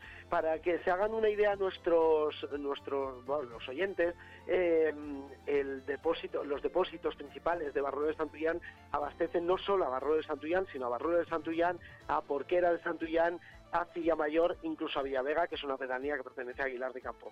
¿Qué es lo que ocurre? Las pedanías de Porquera y de Cilla Mayor son las dos más grandes de Barrio de Santullán y debido a ese pasado minero y a ese parque de viviendas y de segundas residencias que tenemos, Barrio de Santullán en verano, en época estival o en épocas del año como Semana Santa y demás, no es que multiplique por dos la población ni por tres, es que llevamos a multiplicarla por cinco y por seis. Eh, ¿Qué es lo que ocurre? Que al final esta falta de recursos, como puede ser la nieve, que la sierra está mm, completamente eh, seca, no hay prácticamente nieve, eh, y esta falta de agua lo que originan es que estos depósitos no puedan absorber la gran cantidad de población que viene a Barro de Santullana, porque de Santullán y a Mayor.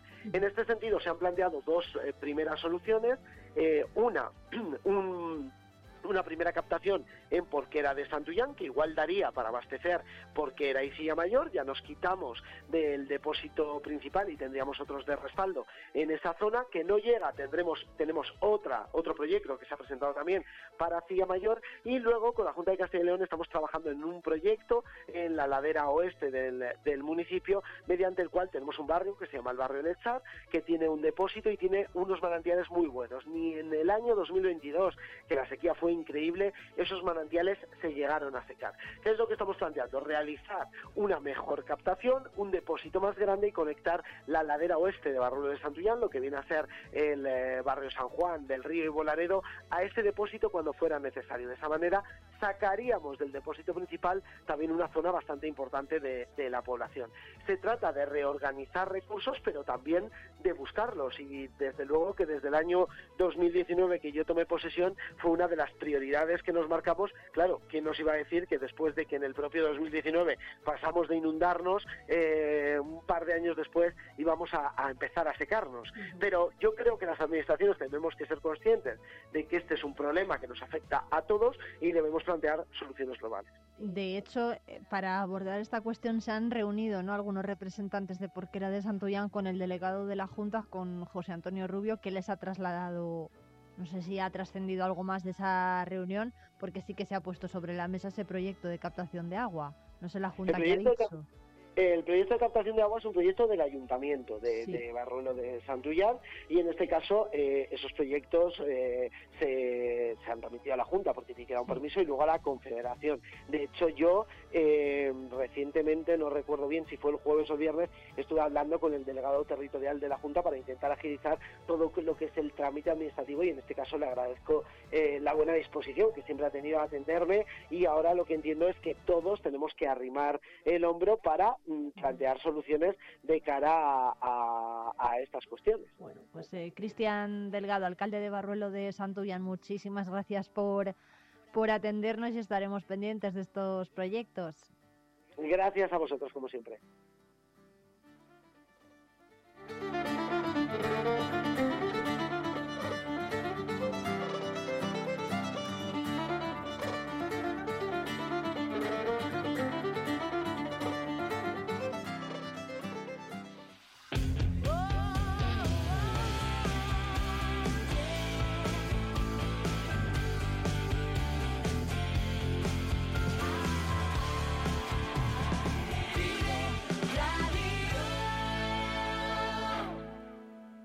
Corazón de Palencia, Pasaje Don Sancho, un espacio comercial y de ocio que te sorprenderá. Ven y descubre Feliciano Joyeros, las mejores marcas de joyería y relojería para tu boda y comunión. Visita nuestra web.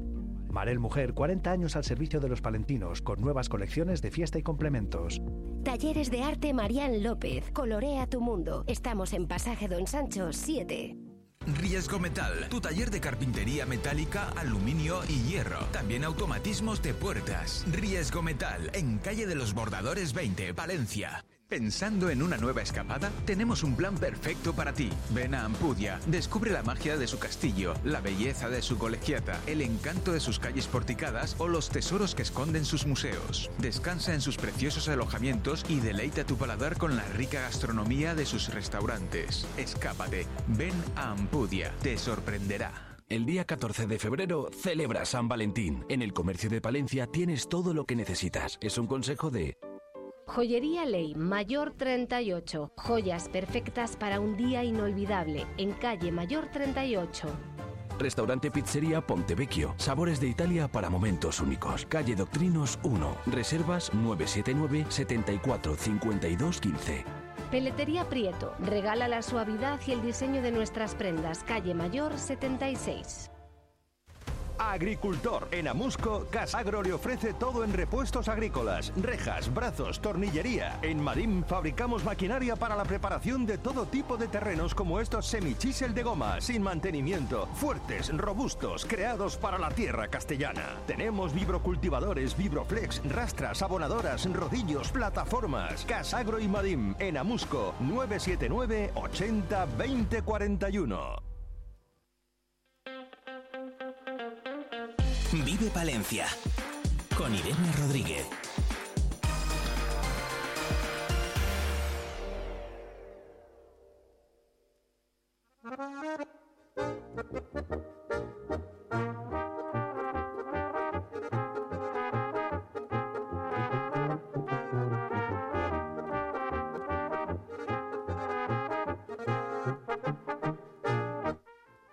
Hablar de jardinería. Estamos ya, está ya al otro lado del teléfono Juan Novo, nuestro experto en jardines y árboles frutales. Además, Juan, de eso vamos a hablar hoy, ¿no? ¿Qué tal? Buenos días. Sí, hola, buenos días, Irene. Bueno. ¿Todo bien? ¿Tú qué tal? Pues bien. Sí, a ver, a ver, vamos a ver si nos ponemos de acuerdo. que mm, sí bueno el, eh, hoy vamos a hablar de árboles frutales y sobre todo eh, de la poda y de los cuidados y de los tratamientos que se les da que, que un poco se se suele dar en esta época o se debe dar en esta época y se, se poda en esta época. Entonces como estamos en el momento indicado para para hacer estas labores de cuidado y mantenimiento pues pues eh, me parecía una idea estupenda tratar este tema aquí hoy contigo. Bueno, pues genial. ¿Qué es lo que te, por cierto, dudas en el 669 ve- 669 2278 75 los oyentes pueden plantearle a Juan pues cualquier duda que se les esté ocurriendo si tienen que podar un frutal o tienen dudas sobre su cuidado. ¿Qué tenemos que tener en cuenta, Juan, al, al ir a podar nuestros árboles? Eh, pues lo primero, eh, si es un frutal, depende del tipo de frutal. La poda no es igual, es decir, eh, los podríamos dividir los frutales mm, en hueso, los que son de hueso, por así decirlo, o pepita. Eh, ¿Qué entendemos por hueso o pepita? Pues por hueso entendemos que son los eh, melocotones, ciruelos, cerezos, eh, paraguayos, mm, albaricoques, bueno, eh, queda queda un poco claro, ¿no? Esos serían los de hueso, ¿vale? Y, lo, ¿Y qué entendemos por los de pepita? Pues manzanos, perales y demás. Eh, ¿Diferencias en la poda entre uno y otro?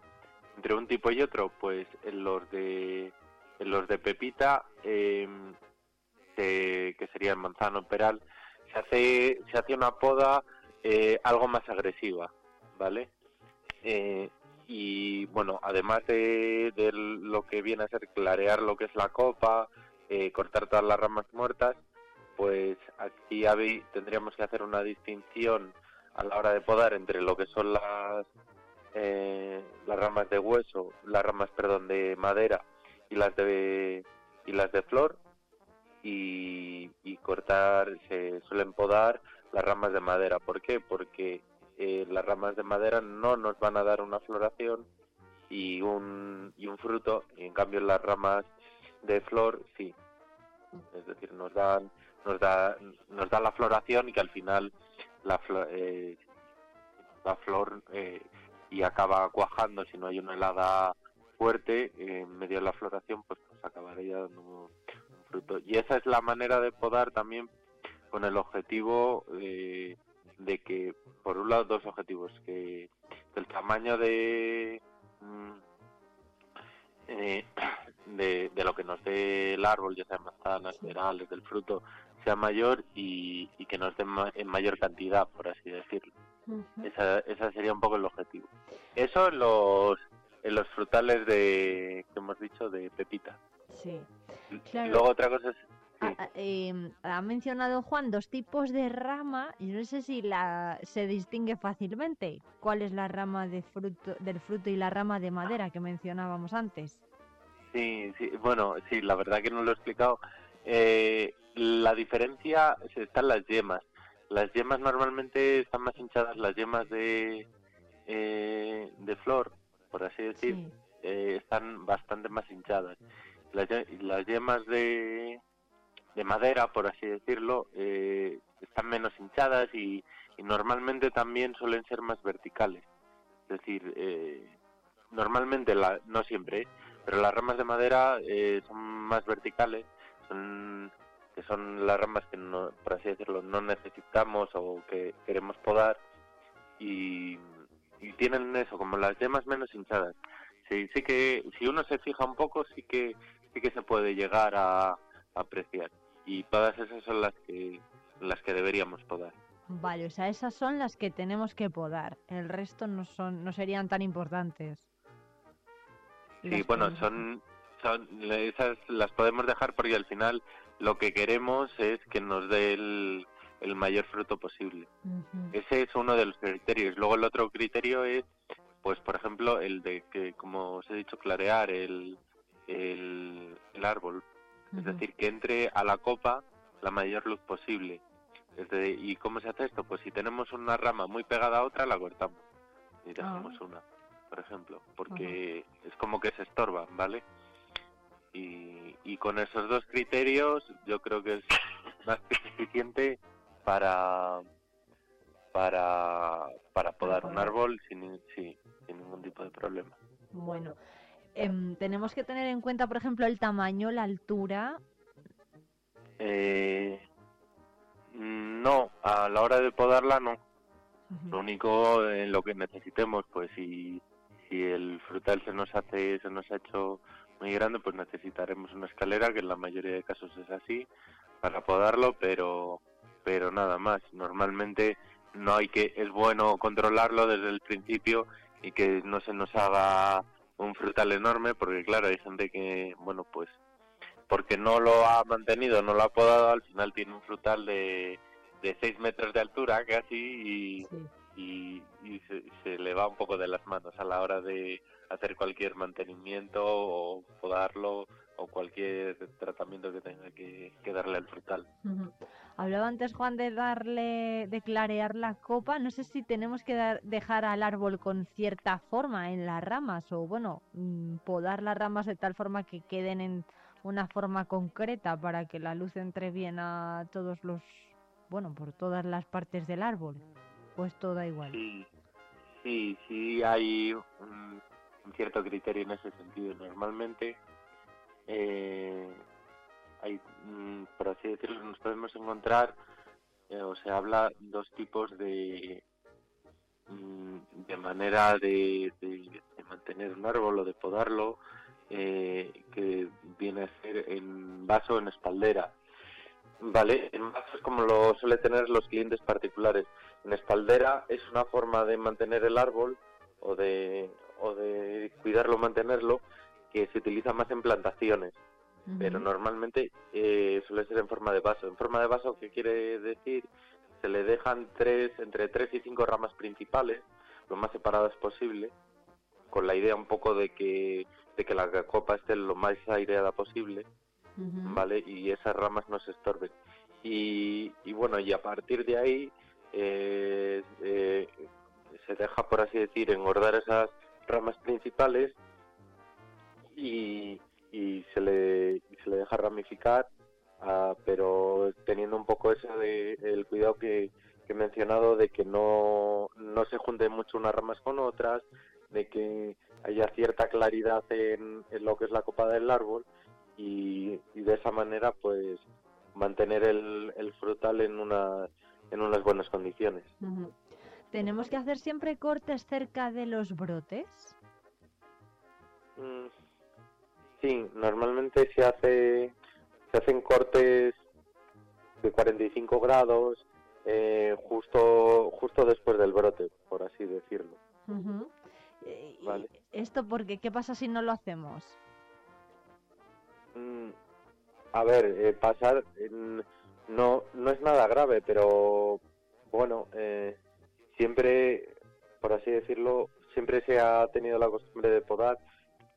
Al lado del brote, pues, por un lado por razones estétic- estéticas, ya sea en un frutal o en cualquier arbusto, para para que no, pues yo sé, para que al- eh, no se no se no pierda, por así decirlo, frondosidad la eh, eh, es decir, queda estéticamente queda mucho más feo y empieza a brotar el árbol y de repente vemos una hoja y, que sale un palo. O sea, quedaría eh, estéticamente mm, eh, mal visto. Eso por un lado. Y luego mm, mm, ya explicar la, la función dentro desde un punto de vista técnico me cuesta más decirlo. Es, eh, yo creo que es algo que no sabría decir, pero sí, la verdad que es algo que siempre se ha hecho y que desde luego tiene tiene que haber- yo creo que tiene que haber una razón también desde un punto de vista técnico y, y luego el lo que es importante también es el corte que sea de 45 grados ¿por qué? porque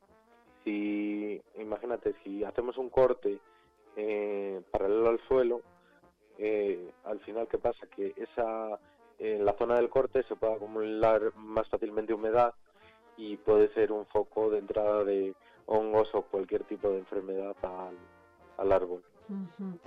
Em, Juan, ¿hasta cuándo estamos a tiempo de podar? Pues mm, al más aproximadamente a lo largo de todo el invierno. Hasta que empieza el buen tiempo, entonces, hasta Sí, marzo. hasta que empiece el, el buen tiempo y empiece a, a, a brotar los frutales. Sí, sí, aproximadamente sí. Ajá. Esta sería, por así decirlo, la, la buena época para, para podar. Sí. Antes de la primavera, lo, lo, lo que se refiere a los frutales.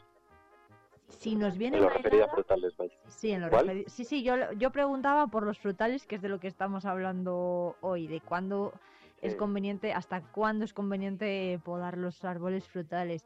¿Qué pasa si viene una helada, por ejemplo, y nos pilla pues o a mitad de poda o, o- o nos pilla que todavía no hemos podado? No, no, no pasa nada. No sé, no, no, no hay, no habría ningún tipo de, de daño para la planta. Piensa que se poda en invierno y, y bueno, allí heladas en esta, en este clima nuestro constantemente. No, no hiela todos los días, pero sí habitualmente. Pero no, no, no pasaría nada y la gente en ese sentido tiene que estar tranquila. Bueno, pues Juan Novo, del Centro de Jardinería Los Enebros, muchísimas gracias como siempre por atendernos, por darnos todos estos consejos. Nos escuchamos o nos vemos, ya veremos, en cosa de, de dos semanas. Un abrazo muy fuerte. Un abrazo muy fuerte, Irene. Ha sido un placer, como siempre.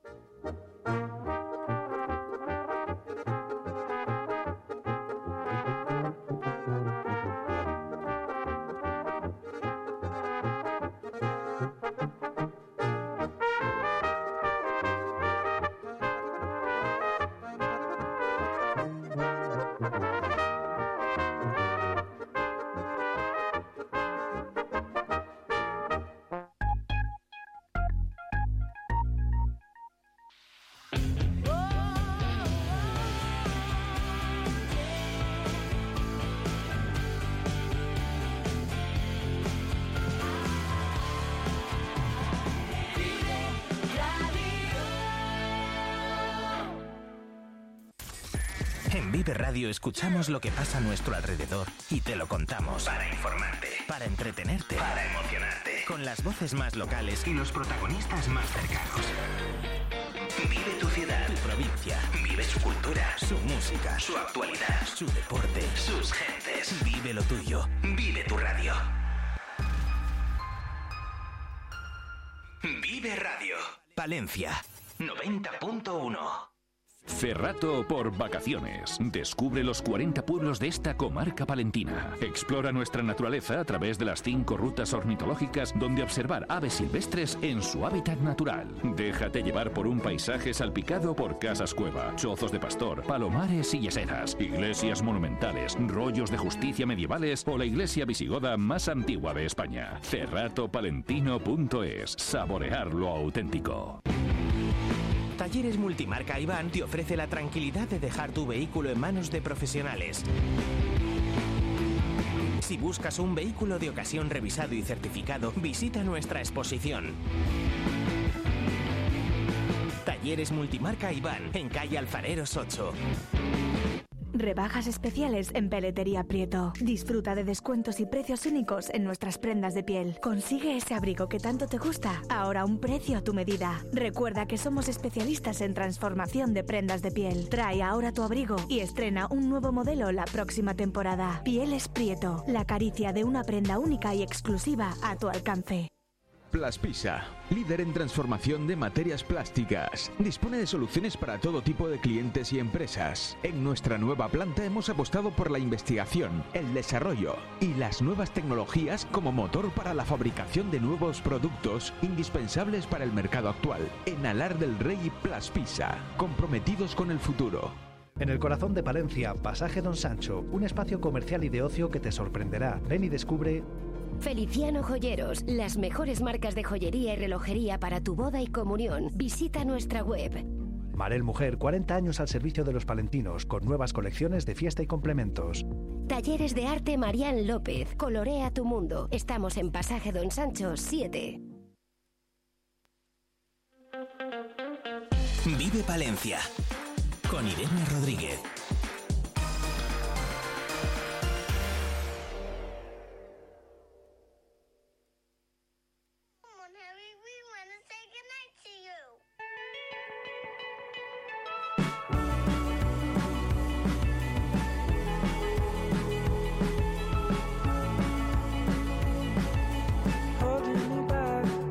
Y 42 minutos, seguimos adelante en este martes 13 de febrero, Día Mundial de la Radio, así que para nosotros es una jornada, además de ser martes de carnaval, muy pero que muy especial. Ya sabéis que además la radio es un medio que acompaña, que entretiene, que les ofrece a los oyentes la mejor música y la información al minuto.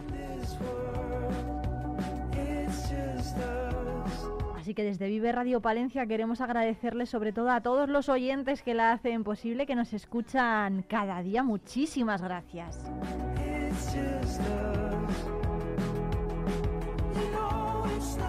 Lo estamos celebrando, lo vamos a seguir celebrando hasta las 12 del mediodía y de hecho vamos a conectar a lo largo del programa con un maratón de radio solidario de la mano de Fundación San Cebrián.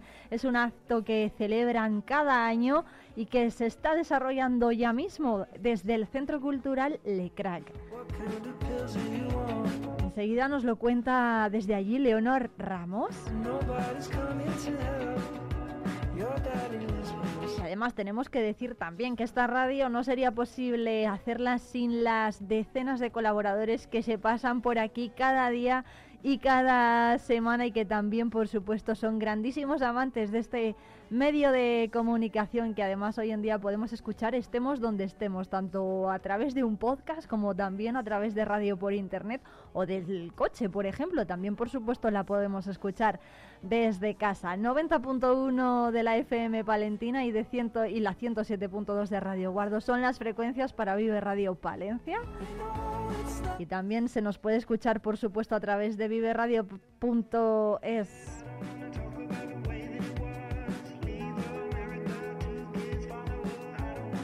Y precisamente toca saludar ya a uno de los habituales de esta casa y grandísimo amante también de la radio, Jesús García Prieto, grande. Hola Irene, un saludo a ti y a todos los oyentes de Vive Radio Palencia. Hoy martes te vamos a hacer viajar en el tiempo porque vamos a escuchar la que fue la primera canción publicada por Mai Meneses después de salir de la Academia de Operación Triunfo. Vuelve es como se llama, ahora le ha dado un nuevo toque y además la firma como Nena da Conte. Porque he aprendido que estar sola es complicado. Porque he aprendido que las cosas han cambiado.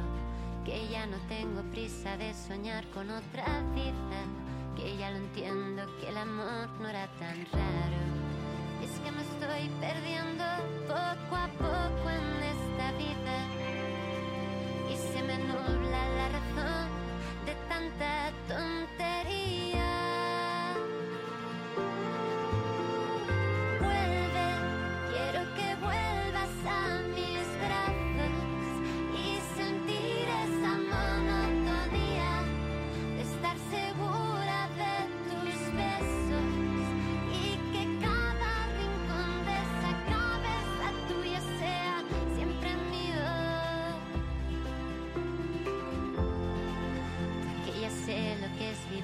Esos besos, porque me duele cada noche del pasado, que ya penado es suficiente me parece, que la vida sin tus cosas me hace daño, y es que aunque juzgues que es injusto no me importa, en mis ojos se ha marcado que no miento.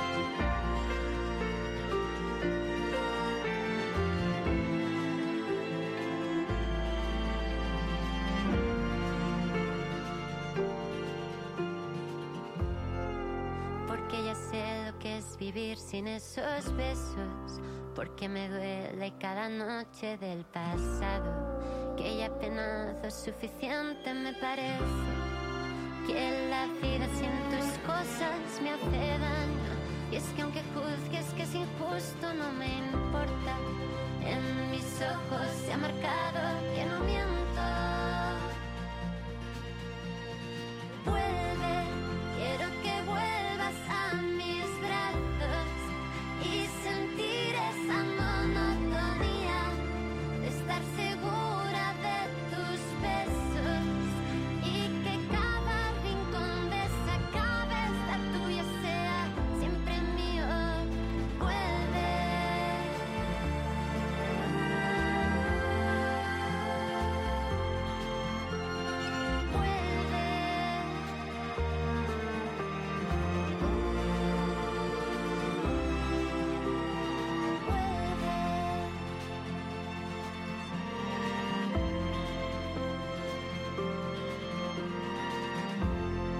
las mujeres en el eh, pequeño espacio que tenemos todos los días con música, con novedades, porque llega lo nuevo de Paula Cups. Esto es Los chicos no lloran. Porque los chicos no lloran.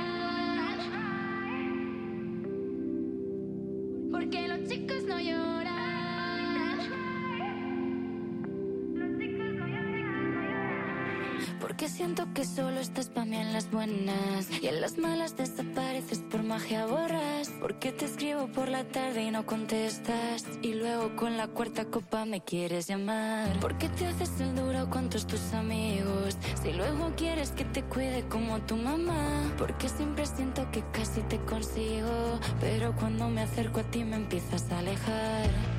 Yo pensé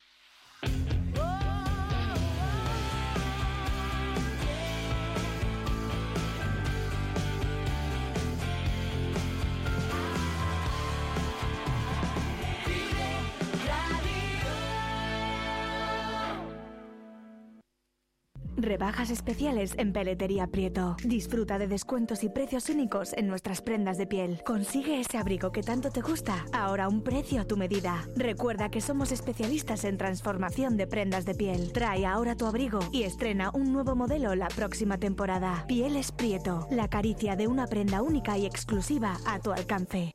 Febrero está lleno de entretenimiento y diversión con Teatro Ortega. No te pierdas el sábado 10. En ocasiones veo a Humberto. El viernes 16, Romeo y Julieta despiertan con Ana Belén. El viernes 23, Mocedades y los Panchos, representados por su última primera voz, Rafael Basurto Lara. El domingo 25, un musical para los más peques, Princesas contra Villanos. Consigue tus entradas en nuestra web teatroortega.com o en taquilla. Te esperamos. El día 14 de febrero celebra San Valentín. En el comercio de Palencia tienes todo lo que necesitas. Es un consejo de... Paquillo Tiendas Oro, joyas únicas para momentos irrepetibles. Nos encontrarás en calle Colón 5 y 7. El Alar Artesano. Encarga ya tu tarta de San Valentín y saborea el corazón más dulce. Pantalón Moda Joven, el regalo que buscabas ahora al precio que tú quieres, en calle Becerro de Bengoa y avenida Modesto La Fuente. Amusco te invita a disfrutar de su fiesta más sabrosa y tradicional, la fiesta de la matanza. Los días 16 y 17 de febrero disfruta con nosotros de música, concursos y una gran degustación de productos típicos de la matanza.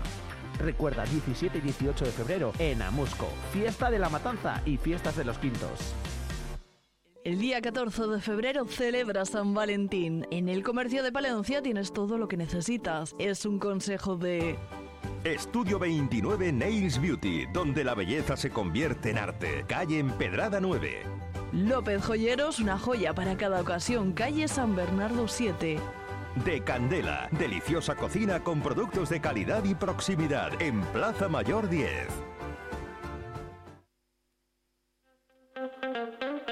Vive Palencia con Irene Rodríguez.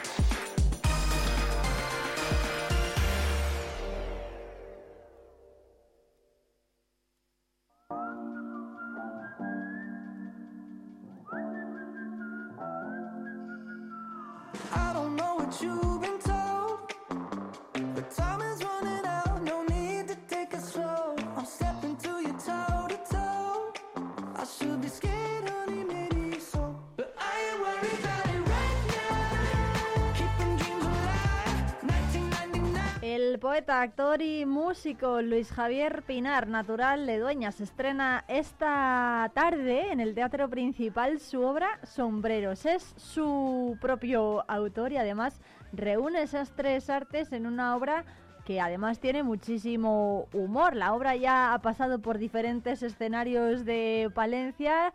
Luis Javier, buenos días. Hola, buenos días. Muchas gracias por atendernos. Sí, pues encantados. Eh, ¿Y qué tal ha sido el recibimiento? ¿Qué tal ha acogido el público esta obra? Jo, pues sinceramente muy bien, mucho mejor de lo esperado. La verdad es que nada enorgullece más a un actor el, el que cuando termina la obra la gente te diga gracias de verdad, de corazón. Así que, uf, no, no quepa en mí, ¿qué te voy a contar? Bueno, ¿de qué va Sombreros? Bueno, pues Sombreros es un poco la historia de mi vida, ficcionada, pero, pero eh, contada un poco con humor. Eh, de- yo voy a una psiquiatra y entonces empiezo a contarle todas las eh, búsquedas que he tenido vocacionales en mi vida. Nunca he sabido encontrar cuál es mi vocación verdadera, he tocado mil palos, nunca he sabido cuál era mi lugar en el mundo. Y de eso va la obra, de ir investigando a, la- a través de, de- de probar cosas a ver si uno encuentra su propio lugar. ¿Cómo se mete uno a escribir una obra de teatro? Pues eh, no lo sé, como llevo toda la vida escribiendo poesía o relato, pues eh, yo creo que fue el ánimo de, de querer eh, unir un poco ciertas artes, porque eh, mientras estoy recitando poesía o estoy escribiendo poesía solamente es poesía, pero en esta obra eh, el poder unir la música, el poder unir la actuación, la poesía y el humor y todo eso junto, entonces yo creo que eso es lo que me animó. Eso es lo que me dio pie a decir, venga, lo junto todo y a ver qué sale. Y mira, salió bien. Luis Javier además es profesor en la Universidad Popular de Valencia. Ahí Fui, ejerce- fui, fui, ahora Ah, no, pero sí. Ya no. Fui. Bueno, ¿cómo fue esa Ya experiencia? no, pero... Ah, genial, genial. Es una gozada el poder, el poder, no sé, eh, compartir mi, mis inquietudes por la poesía con, con alumnos y que además ellos se atrevan también a empezar a escribir. Es una gozada. Es genial. Bueno, la obra de sombreros ha pasado, por ejemplo, por la briquetera de venta de baños, también eh, ha es. estado en la biblioteca de Palencia, no sé si también ha estado en el Lecrac En el crack, sí. Y en el... Esta eh, sería la cuarta actuación. Bueno, ¿y qué tal? No sé, la gente, por ejemplo, que le comenta, nos había dicho antes que, bueno, pues se le acerca muy contenta, ¿no? Pero no sé si, por ejemplo, la audiencia se siente identificada con lo que cuenta. Bueno, no sé si identificada, eso no me lo ha dicho nadie. ¿No? Eh, posiblemente sí, en, en muchos aspectos. Lo que sí que es cierto es que lo que se me acercan es muy agradecida. Me dicen, eh, hacía tiempo que no me reía, hacía falta eh, hacer algo así para que la gente se ría. Y creo que eso también es importante. Creo que en los tiempos en los que vivimos, a lo mejor un poquito de humor nos viene muy bien, ¿sabes? Sí. Yo creo que puede estar bien. Bueno, ¿qué es lo que ha aprendido de sombreros al escribirla? Pues eh, aprender, no sé, mm, quizá aprender cosas mías, propias, porque me tocó hurgar un poco en, en mí, en mis experiencias, en lo que he vivido, y a lo mejor todas esas reflexiones me ayudó a aprender de mí, de quién soy realmente. ¿Y quiénes son, por Sí. ejemplo, sus referentes? Aparte de ahondar en uno mismo ¿no? y aprender un poco de, de sí mismo, no sé si pues, se fija en alguien o, o tiene alguna referencia. Hombre, referencias yo creo que tengo mil, porque la verdad es que eh, pues siempre me ha gustado el teatro y siempre me ha gustado, pero por ejemplo Pepe Rubianes me, me apasiona, Lelutier, que también aúna un poco el humor, la música y el teatro, no sé, quizá esos serían los referentes, Hugo Varela, no sé, quizá esa gente. Bueno, tenemos, Sí. eh, estamos a tiempo, por cierto, Luis Javier, de conseguir alguna entrada para la función de esta tarde. Pues está un poco complicado. No digo que no, no digo que no, pero por lo que me han dicho a mí es que empezaron a volar, pero en cuanto en cuanto se anunció que, que iba a estar la actuación. Así que yo lo que recomiendo es que si alguien realmente tiene muchas ganas, no sé, que se acerque aquí al principal y a lo mejor con un poquito de suerte siempre falla alguien o siempre hay eh, alguna butaca libre y a lo mejor pues sí puede pasar. Pero está muy complicado, muy complicado, la verdad. Buena noticia, Cosa que para mí es, es bueno, joder, Claro. por eso, por eso. La verdad es que cuando me han dicho eh, está todo ya vendido, está sold out, pues ostras, Bueno. qué ilusión. En su casa, en Dueñas. Porque encima por de la ilusión que me... En, en- Dime, en dime. su casa, por ejemplo, en Dueñas, ¿cuándo la vamos a poder ver la obra? Pues no lo sé, de momento no hay no hay fecha, no hay nada hablado, no yo no hablo con nadie y nadie habla conmigo, no lo sé. Pero bueno, supongo yo que en algún momento se hará, supongo yo. Seguro Dicen que- que nadie es profeta en su tierra, no lo sabes, no lo sabes hasta que no lo intentas, no lo sé. Bueno, Luis Javier eh, Pinal, por cierto, ¿a qué hora empieza la representación? Que no lo hemos dicho. La representación es a las 7 de la tarde. A las A las 7. Y yo suelo ser bastante puntual. Así que recomiendo a la gente que venga con tiempo. Pues a las 7 de la tarde en el Teatro Principal, Sombreros, esa obra de Sí. Luis Javier Pinar, autor, eh, poeta, escritor, eh, músico y, y actor también de la provincia de Palencia, Sí, natural de sí. Dueñas. Muchísimas gracias y mucha suerte Gracias a para esta vosotros de todo corazón, de verdad. Un abrazo Gracias, gracias de fuerte. corazón. Son las 11. Un saludo, gracias. Vive Radio. Son las 11 de la mañana. Palencia, 90.1.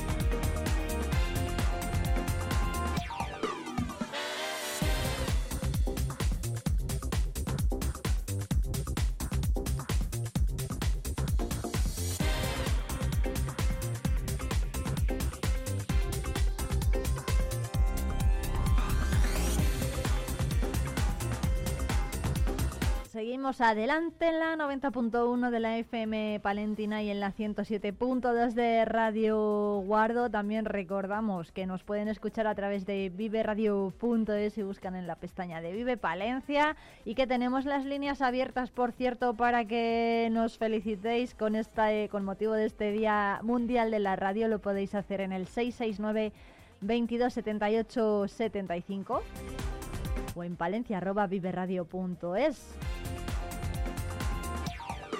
Además, hoy vamos a celebrar esta jornada tan especial para todos los que trabajamos y amamos la radio. Vamos a conectar en directo con los responsables de ese maratón que se está celebrando en el Centro Cultural Le Crac de la mano de Fundación San Cebrián. También va a estar por aquí otro gran amante de este medio de comunicación de la radio, Nacho Blanco.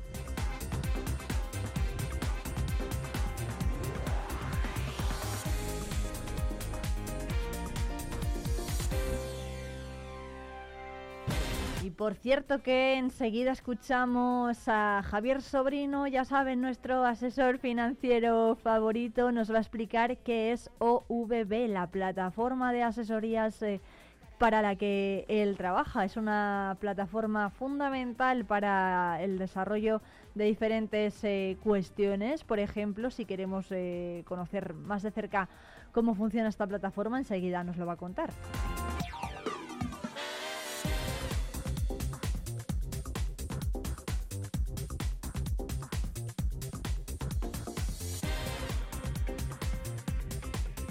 Y además hemos conocido que el Partido Popular exige al equipo de gobierno de Miriam Andrés avanzar en la modificación del Plan General de Ordenación Urbana en el ámbito BIC, que fue aprobado en mayo para flexibilizar la normativa en el casco histórico de la ciudad. Los populares critican que desde urbanismo se haya intentado paralizar la modificación del Plan General en la comisión del pasado lunes tras su aprobación inicial en mayo con la única motivación de que no les gustase a los socialistas. Exigen respeto a quien presentó alegaciones y piden que se pongan a dar respuesta cuanto antes para agilizar su tramitación en vez de pensar, dicen, en cómo poner fin por la vía rápida.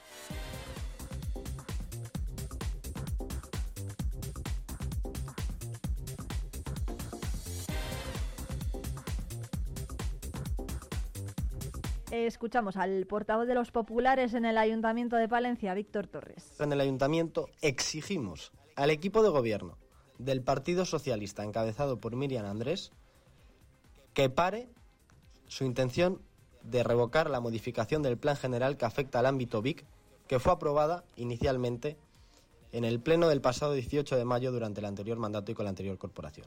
Una modificación en el ámbito BIC ya aprobada inicialmente que resuelve en parte las necesidades requeridas por los ciudadanos y que además facilita ese flujo de la economía y especialmente en el casco histórico.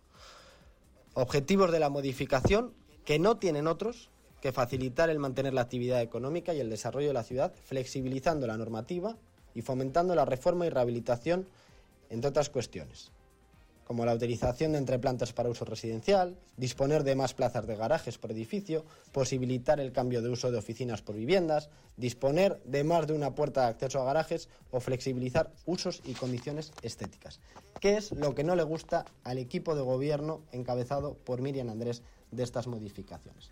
No vemos más justificación en esta revocación de la aprobación inicial que el no nos gusta y por eso votamos en contra en el pleno de mayo por parte del Partido Socialista.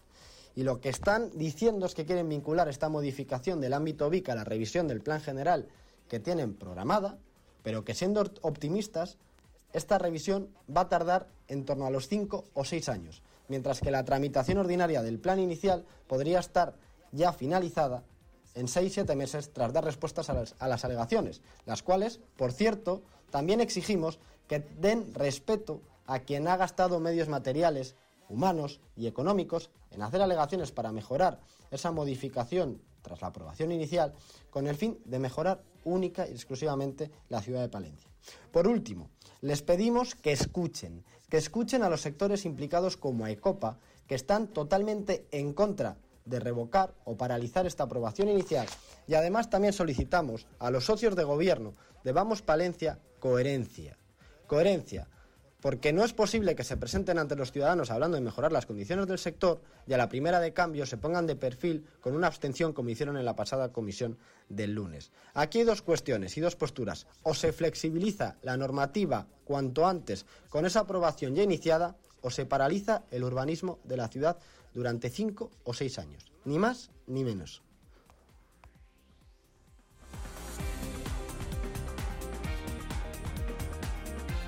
Palabras de Víctor Torres, portavoz del PP en el Ayuntamiento de Palencia y también hemos conocido que la Diputación ha destinado 20.000 euros para apoyar la apertura, mantenimiento y difusión del Centro de Interpretación de la Minería de Barruelo de Santullán. Se compone de un museo minero ubicado en las antiguas escuelas nacionales, una mina visitable reconstruida y ubicada a las afueras de la localidad y un centro cultural para el desarrollo de actividades municipales o de colectivos. Tanto la mina como el museo abren sus puertas desde marzo hasta diciembre.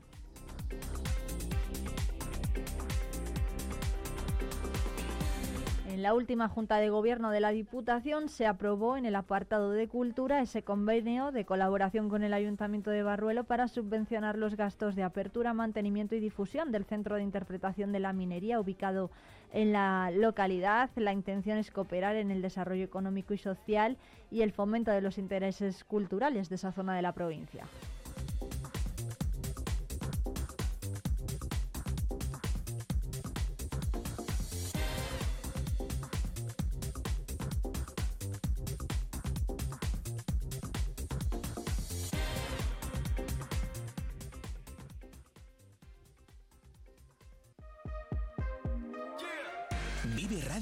En el 90.1 de tu FM.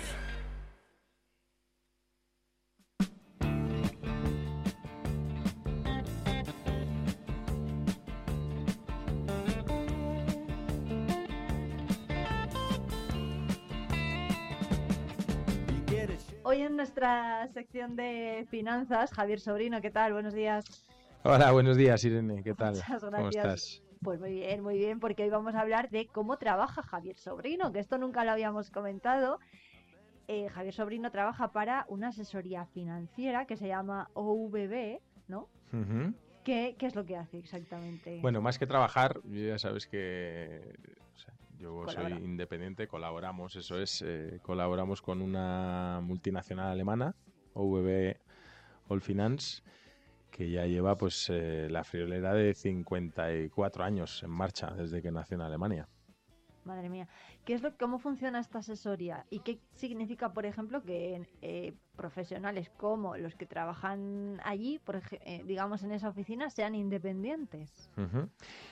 A ver, eh, OVB es una multinacional de intermediación y asesoramiento. Es decir, eh, algo muy importante y diferencial en el sector financiero es que VB no tiene producto propio.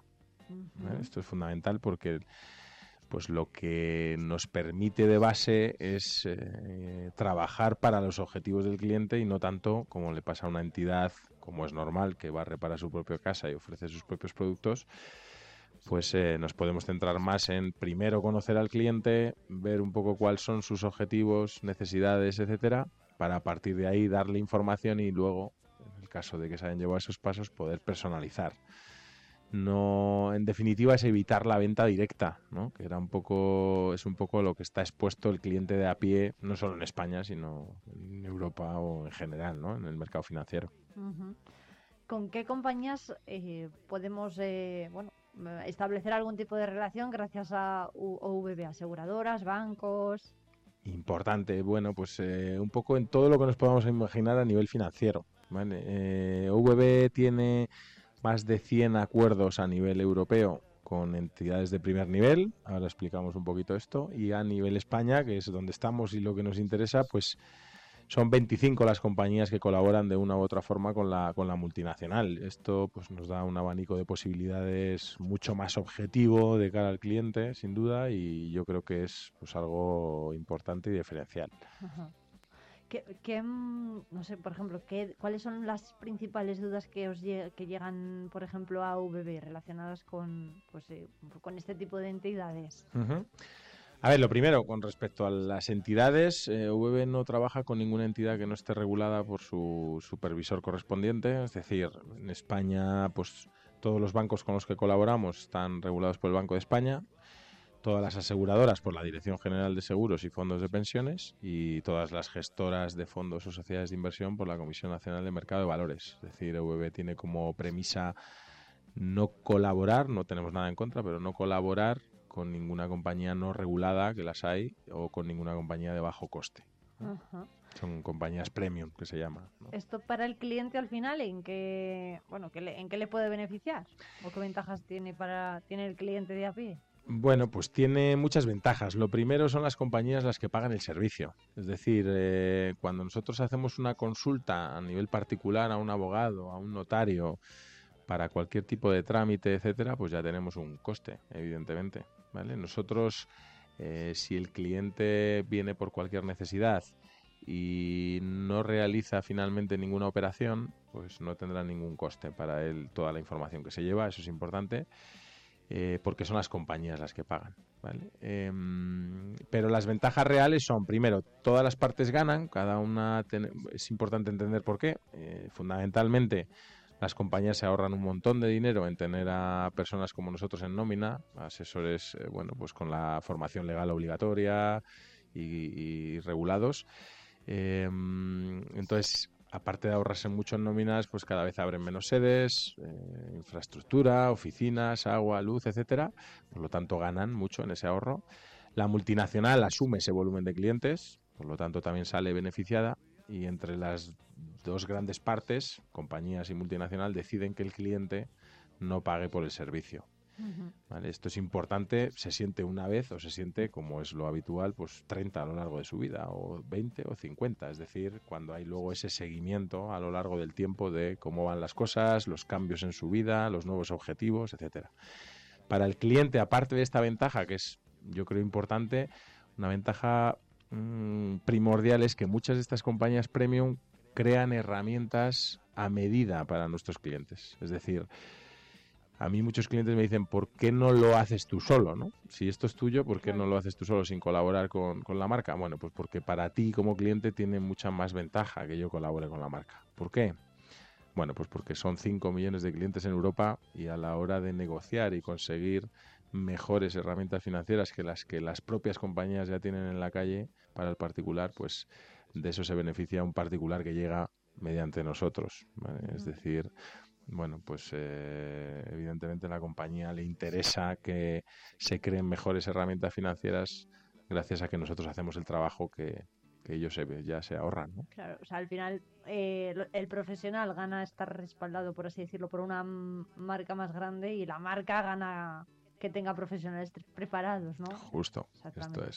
Bueno, ¿qué, mm, ¿qué tipo? Entonces, por ejemplo, no hay ningún compromiso para el cliente de, oye, pues tienes que venir a la oficina cada mes o cada o, o no. No, nosotros ¿Hay llevamos a cabo- para el, para la gente o no? Nosotros a cabo llevamos un sistema de trabajo en el que eh, hacemos un análisis del cliente primero, no hablamos ni de producto ni de compañía, nosotros no tiene sentido iniciar por ahí.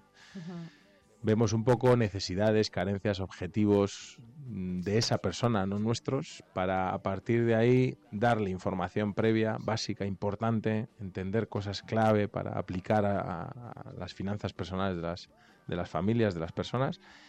Y por último, en esa primera cita, personalizamos. ¿Qué capacidad tiene esa persona? Si hay patrimonio, posible distribución, jerarquía de esos objetivos para esa persona, carencias. También importante como asesores para nosotros es clave mandarle un mensaje al cliente de que si ya hay algo, es decir, si ya hay eh, herramientas financieras que, que tenga esa persona, pues poder revisarlas con un mensaje muy claro eh, y creo para mi manera de pensar muy importante respecto a ser solo una parte comercial y es que si algo está funcionando bien fuera de nuestro alcance, por decir así, fuera de nuestros acuerdos, pues se quedará donde está, esa es nuestra visión, ¿no? Si algo cumple el objetivo para el que lo hiciste, que tengas la opinión de un experto de que efectivamente es así y poder dar forma al resto de la estrategia o al resto de objetivos o necesidades a cubrir o proteger.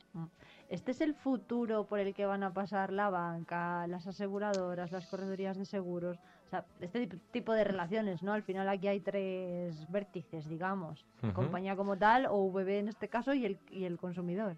Mm, muy buena pregunta. Realmente esto es una reflexión, ¿no? Yo a lo mejor aquí soy parte interesada, pero aunque suene romántico, yo creo que es la clave. Eh, ¿Qué pasa? Yo creo que deberíamos reflexionar sobre lo que ha pasado en el mercado financiero tradicional en los últimos años. Esa es la realidad. Mientras, eh, bueno, pues eh, se han cerrado más del 50% de las oficinas desde el 2012 y salen 8 o 9 mil profesionales a la calle en forma de ERTE o de ERE eh, año a año, pues eh, no VB, sino la figura del personal o el profesional, mejor dicho, independiente que acompaña y orienta a las familias a la toma de decisiones eh, está en crecimiento exponencial desde hace mucho tiempo. De hecho, donde es líder en planificación financiera, hablando concretamente de VB ahora, en Alemania, eh, nació en Colonia hace más de 50 años, pues eh, esta figura está mucho más instaurada, ¿no? Nosotros seguimos aquí haciendo, creo que la, bueno, pues eh, no solo es una oportunidad de presente, sino de futuro, sin duda, tiende a esto, ¿no? A, este tipo de figura. ¿En qué, qué papel juega en todo esto, por ejemplo, la tecnología? El hecho de poder contactar con, pues, con OVB o con otras aseguradoras a través de Internet, por el móvil, eh, todas las herramientas financieras, los planes de ahorro, planes de pensiones, todo eso se puede consultar por Internet. ¿Esto tiene riesgos para la gente?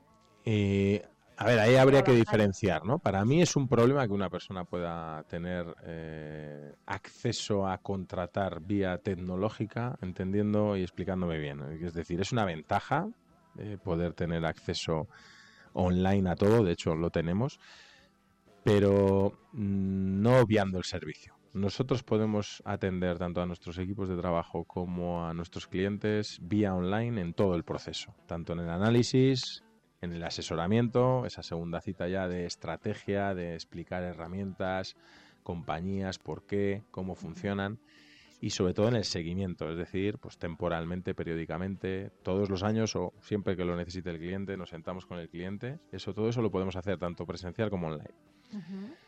Dicho esto, otra cosa es tener acceso a contratación online, ¿no? Que es lo que pasa y para mí, pues como experto en la materia, humildemente creo que es un drama que una persona pueda contratar, por ejemplo, un fondo de inversión sin haberse sentado con un profesional. Si no es experto en la materia, pues puede ser un drama, ¿no? Es decir, la ventaja tecnológica es grande, pero el servicio debe seguir siendo servicio, sea online o sea presencial, dedicar el tiempo necesario y adaptado a la persona. Bueno, pues eh, dicho queda, Javier Sobrino, que se nos acaba el tiempo. Muchas gracias, como siempre, por pasar por aquí, por el estudio, para hablar de finanzas. Nos vemos como en cosa de dos semanas. Así que si tienen dudas, por cierto, los oyentes y nos las quieren hacer llegar, lo pueden hacer en el 669 22 78 75 y Javier Sobrino, pues seguro que así, aquí te pillo, aquí te mato, nos las resuelve estupendamente. Muchas gracias. Pues encantado y un saludo para todos. Buen día.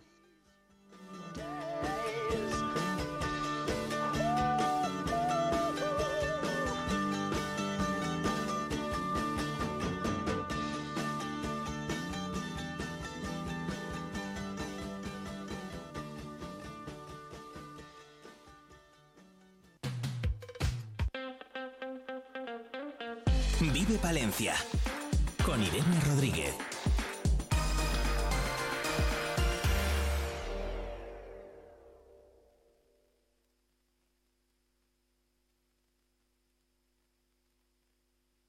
Birds flying high, you know how I feel.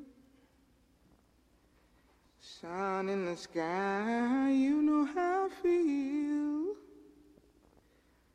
Breeze drifting on by.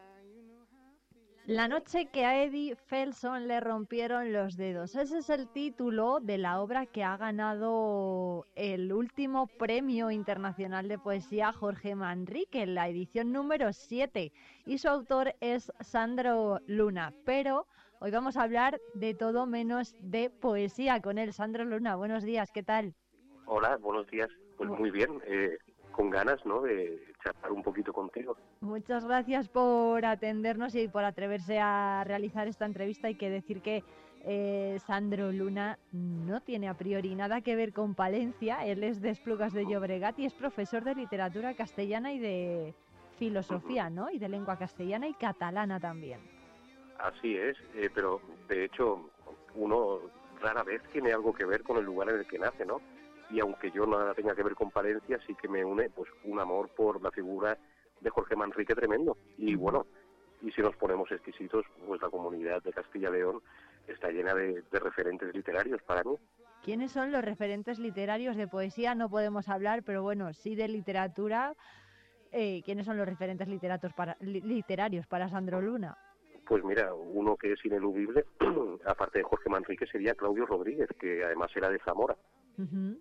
Y estamos hablando de la generación del 50, y si seguimos así, tenemos también a Antonio Amoneda, que es de León. Y bueno, esto es por contar algunos entre las la generación del 50, pero claro, si tiramos para atrás, yo creo que mi poesía se inscribe, o mi literatura se inscribe en esa línea, ¿no? Que ya trazaron anteriormente, anteriormente poetas muy marcados por una línea clara, ¿no? Antonio Machado, eh, incluso Miguel Hernández, ¿no? Es decir, que sería un poquito la fuente de, de la que yo bebo y, y el lugar de donde vengo y hacia donde quiero quiero ir siempre. ¿Un poeta catalán puede mm, beber de las fuentes castellanas?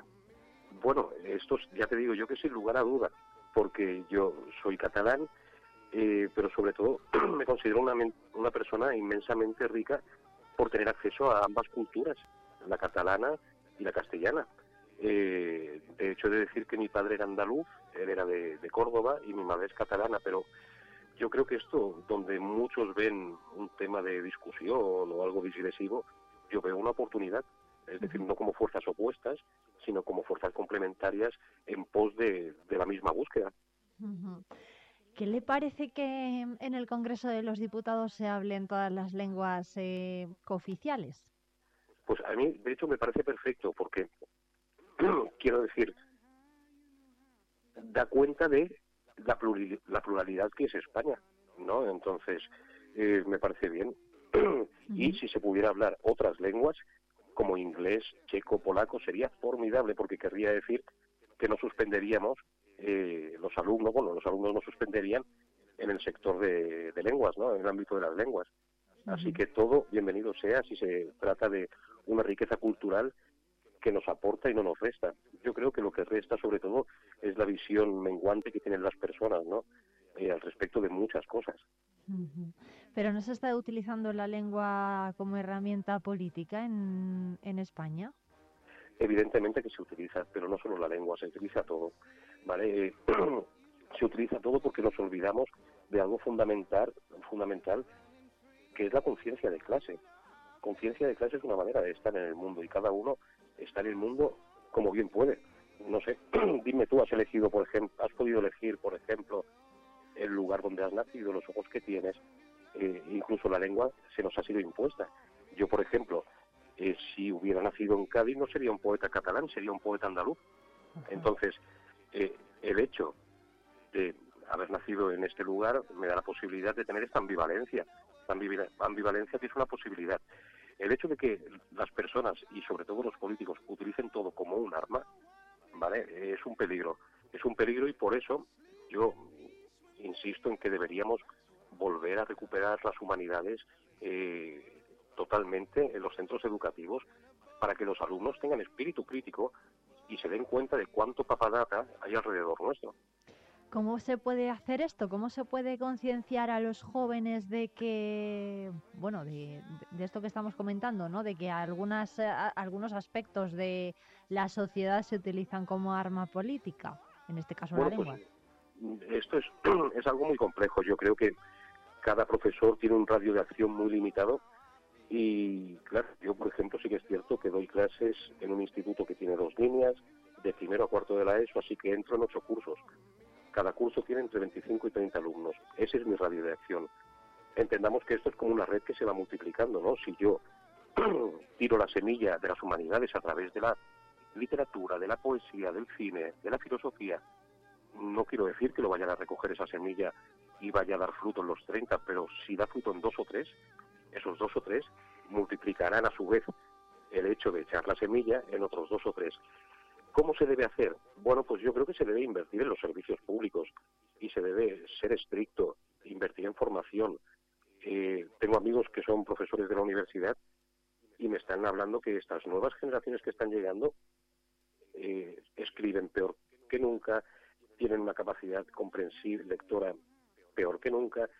Y bueno, eh, si extrapolamos ahí la educación, además como la sanidad, pasa tres cuartos de lo mismo. Así que una manera de hacerlo es, yo qué sé, igualar las cosas, eh, mm, quitar privilegios a los que ya los tienen de nacimiento, eh, ser muy estrictos con la clase política, mm, porque a fin de cuentas tienen el poder que nosotros le damos y nosotros le damos el poder porque somos como sociedad una sociedad ignorante. Ya te digo, es una opinión tan solo, ¿eh? Pero es lo que veo y lo que vivo. Sí, Sandro, esto de que la- eh, los resultados escolares cada vez están siendo más bajos, por ejemplo, hablaba de la comprensión lectora, ¿lo notan en las aulas? Quiero decir, eh, los profesores, el profesorado, ¿ha visto año a año que el nivel, por ejemplo, de comprensión lectora o de resolución de problemas de matemáticas ha ido cada vez a menos? Sí, además con una, una claridad que, que es terrorífica, porque asusta, ¿no? Yo, por ejemplo, eh, siempre cada curso, disculpa, eh, doy clases en, en primero de la ESO, algo relacionado con lenguas, y yo noto que cada primero de la ESO que va subiendo tiene menos, menos capacidad comprensiva y sobre todo menos capacidad también, claro, van de la mano la comprensión con la expresión, menos capacidad para expresar cosas tan sencillas como cómo me siento, ¿no? Pues, eh, eh, o una redacción breve, sí, claro. Y son muchos factores ¿eh? los que tienen que ver con, con esto. Yo solo percibo unos cuantos, porque también yo soy un ignorante, ¿no? Pero imagino que un comité de expertos sabrá, si abre el abanico, que los factores son muchísimos. Vamos a hablar también de música. No sé si, hablando de catalán, ¿le gusta la música catalana? Pues ni la catalana ni la española, no me gusta demasiado. Sí que es verdad que ah, eh, hay grupos, eh, tanto en una lengua como en otra, que, que me apasiona y me entusiasma. Por ejemplo, eh, hay un grupo catalán que se llama Mishima, que me gusta mucho. Eh, y pues, eh, Héroes del Silencio, me gusta la barbaridad, Bumburi en solitario también. Pero soy un gran seguidor de la música nacional. No. Con la cantidad de poesía, no me lo puedo creer, que, Bueno. que, se, que se ha llevado a la música, ¿no? Sí, pero a ver, que que sí. que me gusta, hay muchos grupos que me gustan, pero soy más eh, anglófilo en este sentido, ¿no? Ajá. Por ejemplo, Bob Dylan. Bob Dylan sí le gusta. Bob Dylan es una pasada, eh, me- lo escucho desde que tengo 13, 14 años. ¿Sí? Sí, además, no, hay una anécdota, si te parece te la Sí, cuento. sí. Qué anécdota. Yo recuerdo, mi padre, bueno, claro, yo es que he crecido entre libros y música, ¿no? Así que yo he tenido esa tierra de cultivo muy fácil. Y mi padre tenía una colección de vinilos muy selecta, pero no tenía nada de Bob Dylan. Claro, yo, al no tener nada de Bob Dylan, él no desco- desconocía que existía, ¿no? Y recuerdo que un día me dieron dinero para, para mi cumpleaños o algo y fui a comprarme un CD al centro y me gustó la portada del Desire de Bob Dylan, ¿no? Y lo compré, llegué a casa, lo enchufé a todo volumen y cuando llegó mi padre dice, vaya, ¿pero qué, haces escuchando a Bob Dylan? Y "Es- buenísimo. Dice, no puedo con él, no me gusta nada. ¿No? Eh, me apasionó y no sé si me gustó todavía más, siendo yo un adolescente, el hecho de que a él no le gustara. ya sabes que eh, en la adolescencia hay una pulsión con los padres que a veces es dura, ¿no? No fue mi caso, ¿eh? Sí. Pero me dio un motivo, ¿no? De caminar mi camino y de desprenderme del camino de mi padre musicalmente hablando, quiero decir. Es decir, que emprendí mi camino musical y mi conocimiento de la música por mí mismo a través del Desire de Bob Dylan. ¿Y por qué? ¿Por qué no le gustaba a su padre Bob Dylan? Era la voz, decía que no, esa manera de cantar, eh, no, él no la entendía, ¿no? Que no, no le aportaba nada. Ah, vaya. Sí, pero luego date cuenta que era un apasionado de Leonard Cohen, que Ah. hablando de voces eh, peculiares, también tiene una voz muy peculiar. Sí, ¿no? Que, ¿Y entonces qué hacía? ¿Lo, lo escuchaba a escondidas, a hurtadillas, cuando se iba su padre de casa aprovechaba? ¿O, o cómo No, hombre, eh, mi padre podía haber nacido perfectamente en la contracultura americana y hubiera sido una David de, de aquella época. Mi padre era muy liberal, eh, bueno, era una, una especie de hippie, un, un tipo muy serio, muy recto, responsable, pero a su vez también tenía este punto rebelde, ¿no? Y de ir mucho a la contra, Sí. la cual cosa me parece admirable, ¿no? ¿Qué, qué recuerda de su padre? Bueno, ¿qué le enseñó su padre? Aunque no le gustase Bob Dylan. Humildad. Humildad y sobre todo cuando yo fui creciendo a todos los niveles y especialmente en, en el ámbito intelectual. ¿Vale? Siempre me he leído mucho y tal y he tenido mucha facilidad. Entonces alguna vez, si yo he tenido alguna salida de tono, él me hablaba, ¿no? Y me hablaba sobre todo de la necesidad de, de ser humilde con todo el mundo, pero especialmente con uno mismo. Porque en el momento que uno es humilde con uno mismo, eh, lo es con, con todo lo que le rodea, la humildad. Y, y la alegría también. Desde luego que sí. Em, ¿Quién ha sido su profesor de referencia? No sé si dir, bueno, porque yo creo que todos tenemos una en la mente, ¿no? Un, un profesor que nos ha marcado más, eh, bien en primaria o secundaria. Eh, pero bueno, en su caso, ¿quién fue? Hostia, me, me vas a hacer pensar. Porque la verdad, de hecho, a mí los alumnos me, me preguntan muchas veces, ¿y Sandro, siempre has querido ser profe? Y digo, es que no, porque no me gustaban los profes. Lo que pasa es que creo que yo quería ser profe porque me gustaba ser alumno y estar entre vosotros, ¿no? Pero sí que es verdad que ha habido algunos profesores hacia los que tengo un recuerdo especial y cariño. Por ejemplo, empezaré cuando hice BUP y CO, tuve una profesora de lengua castellana que se llamaba María Antonia y era muy dispersa, es decir, la mente le volaba de un lado a otro y tal. Pero yo creo que eso para mí fue algo muy importante, ¿no? Esa hiperactividad mental capaz de llevarme la cabeza a un sitio y a otro. Y María Antonia sería una de esas personas. Eh, luego tuve también un profesor de matemáticas en, en y en CO. Claro, porque yo hice ciencias. Hice, eh, luego cuando descubrí la filosofía dije, eh, lo mío son las letras. Y tuve un profesor que se llamaba Eduardo, que me encantaba, ¿no? Eh, porque era una persona muy metódica, eh, muy ordenada, pero era capaz de transmitir la pasión que sentía por los números, que son en apariencia fría, ¿vale? Transmitir esa pasión y darle un orden, una jerarquía, una palabra, un entusiasmo. Eh, y luego también era muy divertido porque cuando celebrábamos alguna fiesta siempre cantaba canciones de Joaquín Sabina. Sandro, ¿algún profesor más que se le venga uno a la mente ahora mismo? Pues mira, sí, eh, una profesora de, de EGB, que tuve en la EGB, que se llamaba María, y que precisamente era mi profesora de catalán, y me, me encantaba, ¿no? Era muy dura, muy seria, muy seca, pero toda esa dureza y seriedad eh, era puro cariño, era la manera en que ella se expresaba y nos enseñaba, ¿no? Y eso me dio disciplina, que fue muy importante también para mí, y lo, lo sigue siendo, claro. Esto de que un profesor sea amable, pero a la vez le tengamos cariño, ¿no es un poco extraño? ¿Cómo se puede tener cariño a un profesor que aparentemente siempre está pues ahí con, con el látigo, ¿no? Digamos, di- dándonos, eh, siendo estricto y, y, bueno, teniendo su genio también, su impronta. Bueno, mira, los alumnos no son nada estúpidos, todo lo contrario, y saben muy bien cuándo alguien va de verdad y cuál es el motivo de sus actos, ¿no? Entonces, una seriedad bien hilada con lo que está diciendo eh, se- traduce en cariño y en pasión por lo que hace. Por eso hay buenos profesores, hay muy buenos profesores, en este sentido, claro.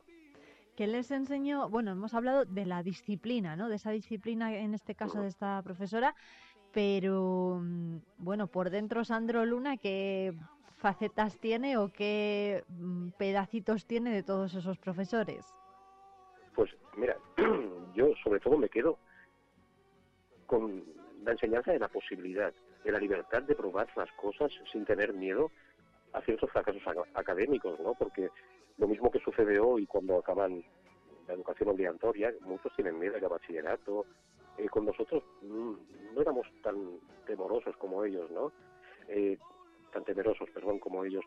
Pero sí que es verdad que me infun- nos infundieron, o al menos a mí, valor, arrojo y una libertad tremenda si teníamos confianza en nosotros mismos, ¿no?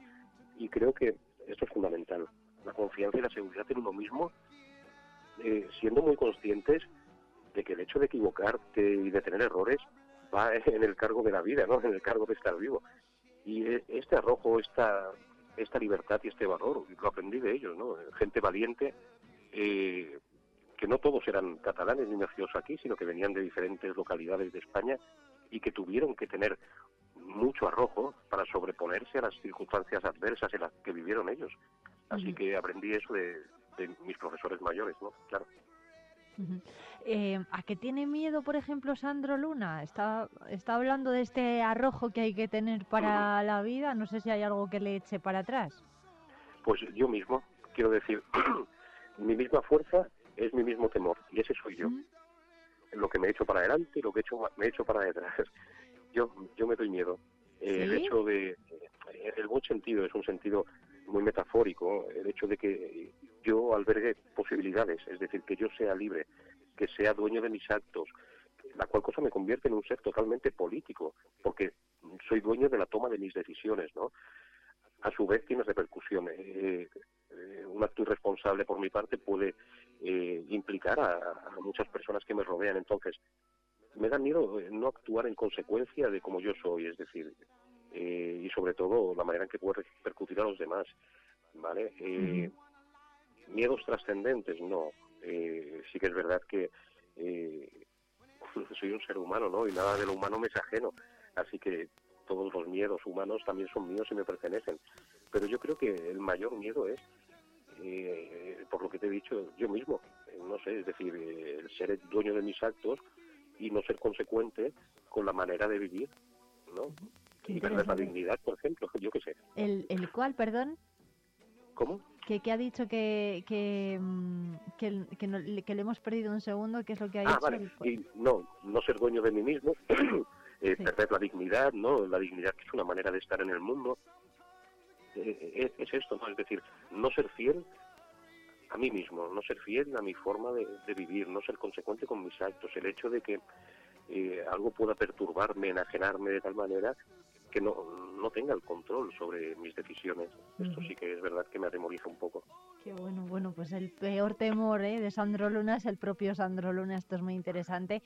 Y una putada muy grande, Irene. le, voy a, le voy a pedir que me diga un tema para despedirnos. Vale, hemos hablado del Desire, ¿no? Sí, pues tiene una canción hermosa que la escuchaba mucho con mi amigo Vilan, que era mi perro que falle- falleció en diciembre, y se llama Romance en Durango. Y es una canción fabulosa que recuerdo cuando llegaba a casa los viernes de después de trabajar, me abría una cerveza, ponía el disco y me sentaba con él a acariciarle la cabeza.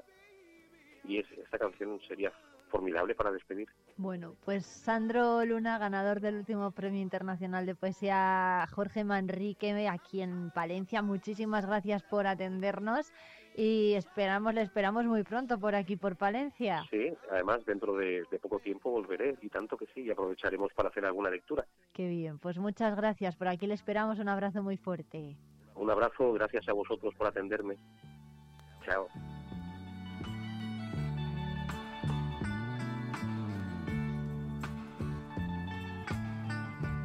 Hot chili peppers in the blistering sun. Dust on my face and my cape. Me and Magdalena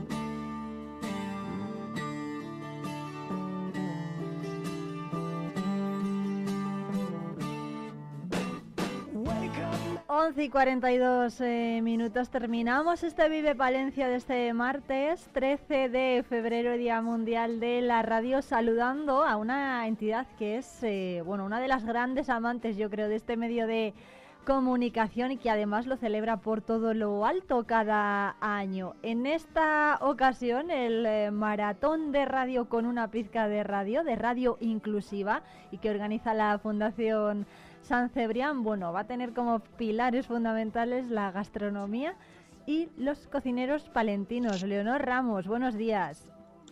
Muy buenos días, Irene, y, y, feliz día de la radio también para ti. Feliz, feliz día de la radio, Leo. Muchísimas gracias por atendernos. Bueno, ¿qué tal va el maratón? Bueno, pues el maratón, eh, hemos empezado a las 10 de la mañana, hemos ido la verdad que muy rápido. El maratón lo organizamos eh, no solo nosotros, no solo el Grupo Fundación San Cebrián, sino también Hermanas Hospitalarias Palencia y Fundación Personas Palencia. Nosotros tres, estas tres entidades, eh, tenemos talleres de radio con personas con discapacidad, talleres en los que ellos descubren lo bonita que es la radio y la magia que tiene la radio.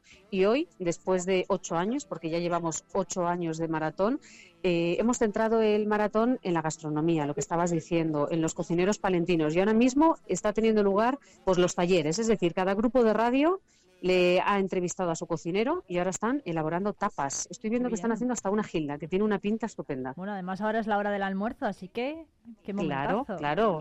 Viene, viene muy bien. Bueno, ¿Qué tiene la radio, Leo, que a todas estas personas, a todos los usuarios de estas tres entidades les conquista?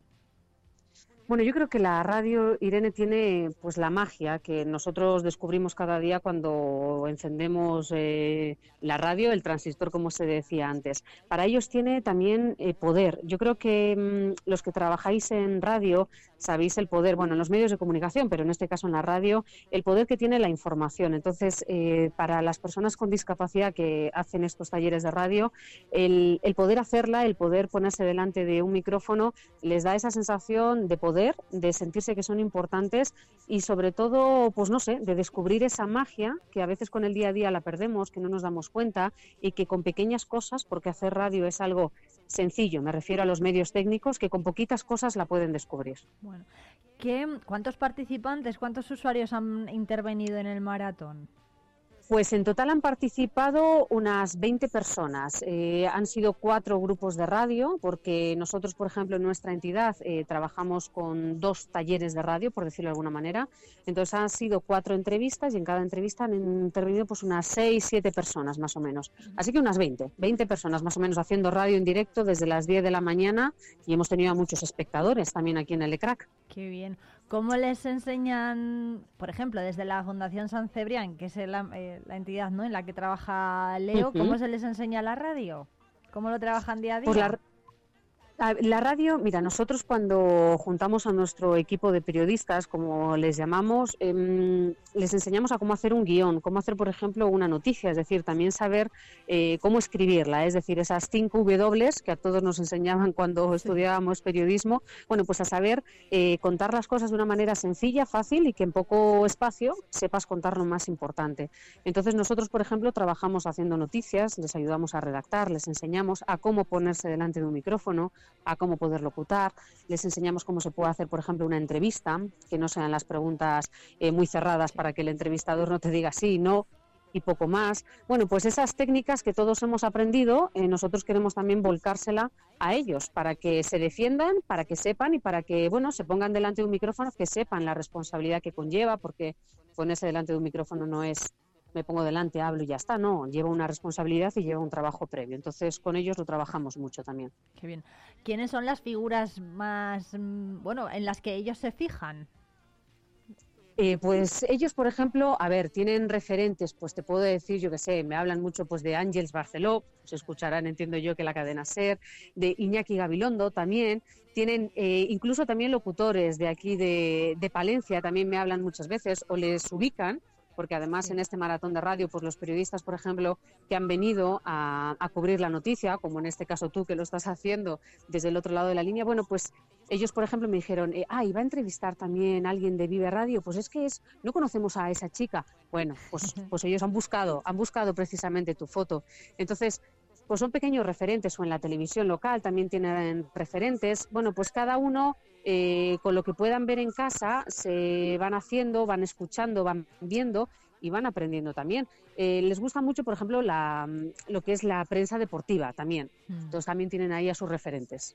Qué bien, o sea que están, bueno, están puestos más que al día, ¿no? Sí, bueno, claro, es lo que tiene que hacer. Un periodista tiene que estar eh, al día, tiene que saber. Cuando, por ejemplo, han entrevistado eh, a la alcaldesa o algún concejal, eh, siempre les intentamos explicar pues cómo está conformado, por ejemplo, el ayuntamiento. Oye, mira, pues este, el, el alcalde, está el alcalde, pero a su alrededor tiene una serie de concejales que son elegidos de tal manera. Yo creo que la radio y la actualidad, la información, también se la tenemos que explicar para que lo sepan. Son ciudadanos como cualquier persona y hay veces que determinados conocimientos pues no los llegan a, a entender. Entonces también hacemos como ese, ta- ese taller de actualidad y un poco de saber cosas a nivel municipal. Qué bien. Qué interesante, ¿no? Para que precisamente la radio sea más inclusiva si cabe todavía. Y, Eso es. Y, y, oye, también darles voz, ¿no? Dar voz a estos colectivos. Que una veintena de, de usuarios hable por la radio Es- a la vez es, eh, vamos, es brutal al final. Sí, yo creo, fíjate, Irene, que mm, a nivel a nivel nacional, me voy a arriesgar, venga, a nivel nacional yo creo que no existe un maratón de radio de estas características en las que tres entidades eh, diferentes, por decirlo de alguna manera, que son competencia, entre comillas, pues se juntan y aunan como el interés de, de, oye, de dar visibilidad a las personas con discapacidad. Entonces, para mí eso es súper relevante, es decir, que para los que hacemos este maratón, el poder juntarnos, el poder decir, hey, que estamos aquí, que somos un maratón de radio, el contar con vosotros, que también dedicáis vuestro tiempo y vuestro espacio en los medios para darnos cabida, mm, para nosotros es un auténtico privilegio. Qué bien, bueno, pues qué acto más bonito, ¿no? Para celebrar una jornada Sí. como esta, el Día Mundial de la Radio, que se unan tres entidades, las mencio- mencionaba antes eh, Leo, Hermanas Hospitalarias, Fundación Personas y Fundación San Cebrián. Bueno, ¿qué van a hacer ahora los usuarios? ¿Ya han terminado de hacer las tapas o todavía Bueno, no? están, están en haciendo. ello, ¿no? Yo me he tenido que salir, ¿vale? Porque es que si no veo que me voy a acercar a una mesa y voy a comer algo. Eh, están haciendo ahora precisamente esas tapas. Pues, por ejemplo, Andoni del Villa de Fromista está haciendo con su grupo de hermanas hospitalarias, está haciendo una gilda. Eh, a Roberto Espeso de Fundación San Cebrián, que le, le han entrevistado nuestros compañeros, eh, no, no sé porque no me lo ha querido decir, lo están montando ahora mismo. Eh, del restaurante La Concordia tenía eh, Camino León, que es una de las cocineras, traía salmón, eh, algo más, bueno, no lo sé, algo más emulsionado, no lo he escuchado, pero bueno, ahora habrá que disfrutarlo. Qué bien, pues nada, que lo disfruten, que lo disfruten todos los usuarios. Leonor Ramos, responsable de comunicación de la Fundación San Cebrián. Feliz día de la radio para no solamente Leonor, también para todos los usuarios que han participado en ese maratón, todas las personas que lo han hecho posible y ojalá pues este año tengamos muchísimas buenas noticias que contar como esta. Muchas gracias. Muchísimas gracias, Irene, por creer en nosotros y por darnos voz, que también es importante. Un abrazo muy fuerte. Adiós. Adiós.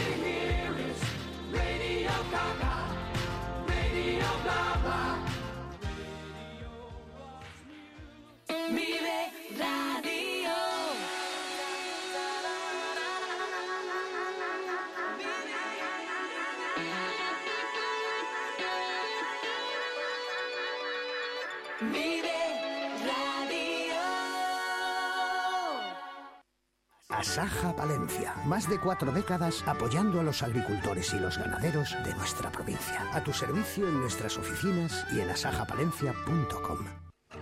Disfruta de las nuevas galletas Gullón Cero finas sin azúcares añadidos. Finas y crujientes, bañadas con una deliciosa capa de chocolate con leche. Elige tu variedad preferida. Finas chocoleche y finas chocoleche con avena. Gullón Cero finas. Todo el sabor sin azúcares añadidos. El día 14 de febrero celebra San Valentín. En el comercio de Palencia tienes todo lo que necesitas. Es un consejo de Joyería Ley, Mayor 38. Joyas perfectas para un día inolvidable. En calle Mayor 38.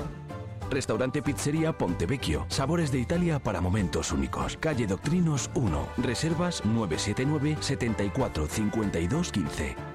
Peletería Prieto. Regala la suavidad y el diseño de nuestras prendas. Calle Mayor 76.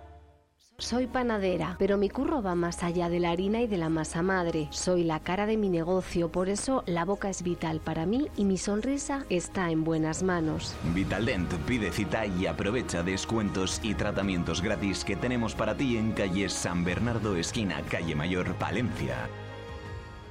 El día 14 de febrero celebra San Valentín. En el comercio de Palencia tienes todo lo que necesitas. Es un consejo de Paquillo Tiendas Oro, joyas únicas para momentos irrepetibles. Nos encontrarás en calle Colón 5 y 7.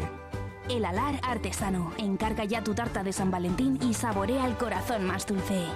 Pantalón Moda Joven, el regalo que buscabas ahora al precio que tú quieres, en calle Becerro de Bengoa y avenida Modesto La Fuente.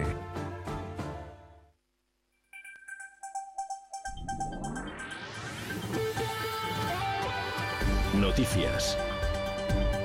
11 y 57 minutos. Álvaro Lantada, director de la 8 Palencia y de Vive Radio Palencia. Buenos días. Buenos días, Irene. Buenos días a los oyentes. Bueno, terminamos con los principales titulares que nos deja esta jornada de martes. Pues fíjate, Irene, el hecho de que la Guardia Civil haya detenido a una mujer que, bueno, quería introducir eh, hachís en la moraleja, en, en- en el interior de, de su cuerpo, un total de 112 gramos.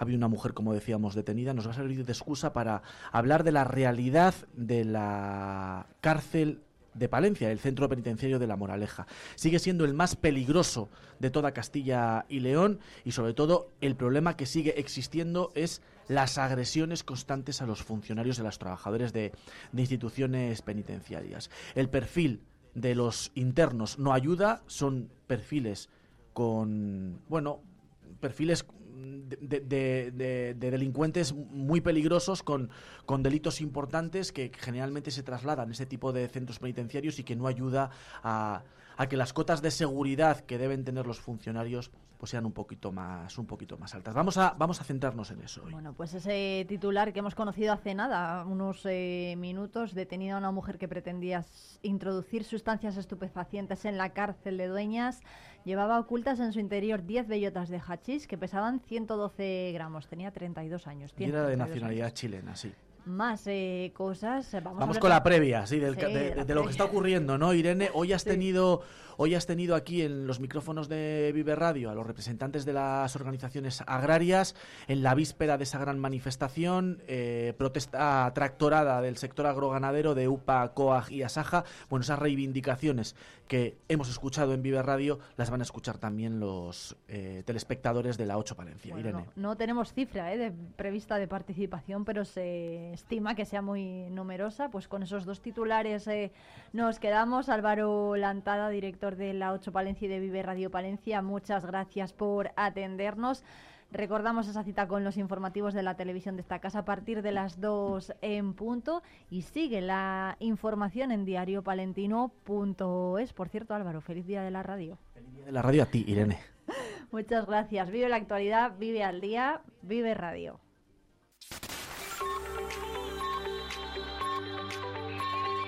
Vive Radio.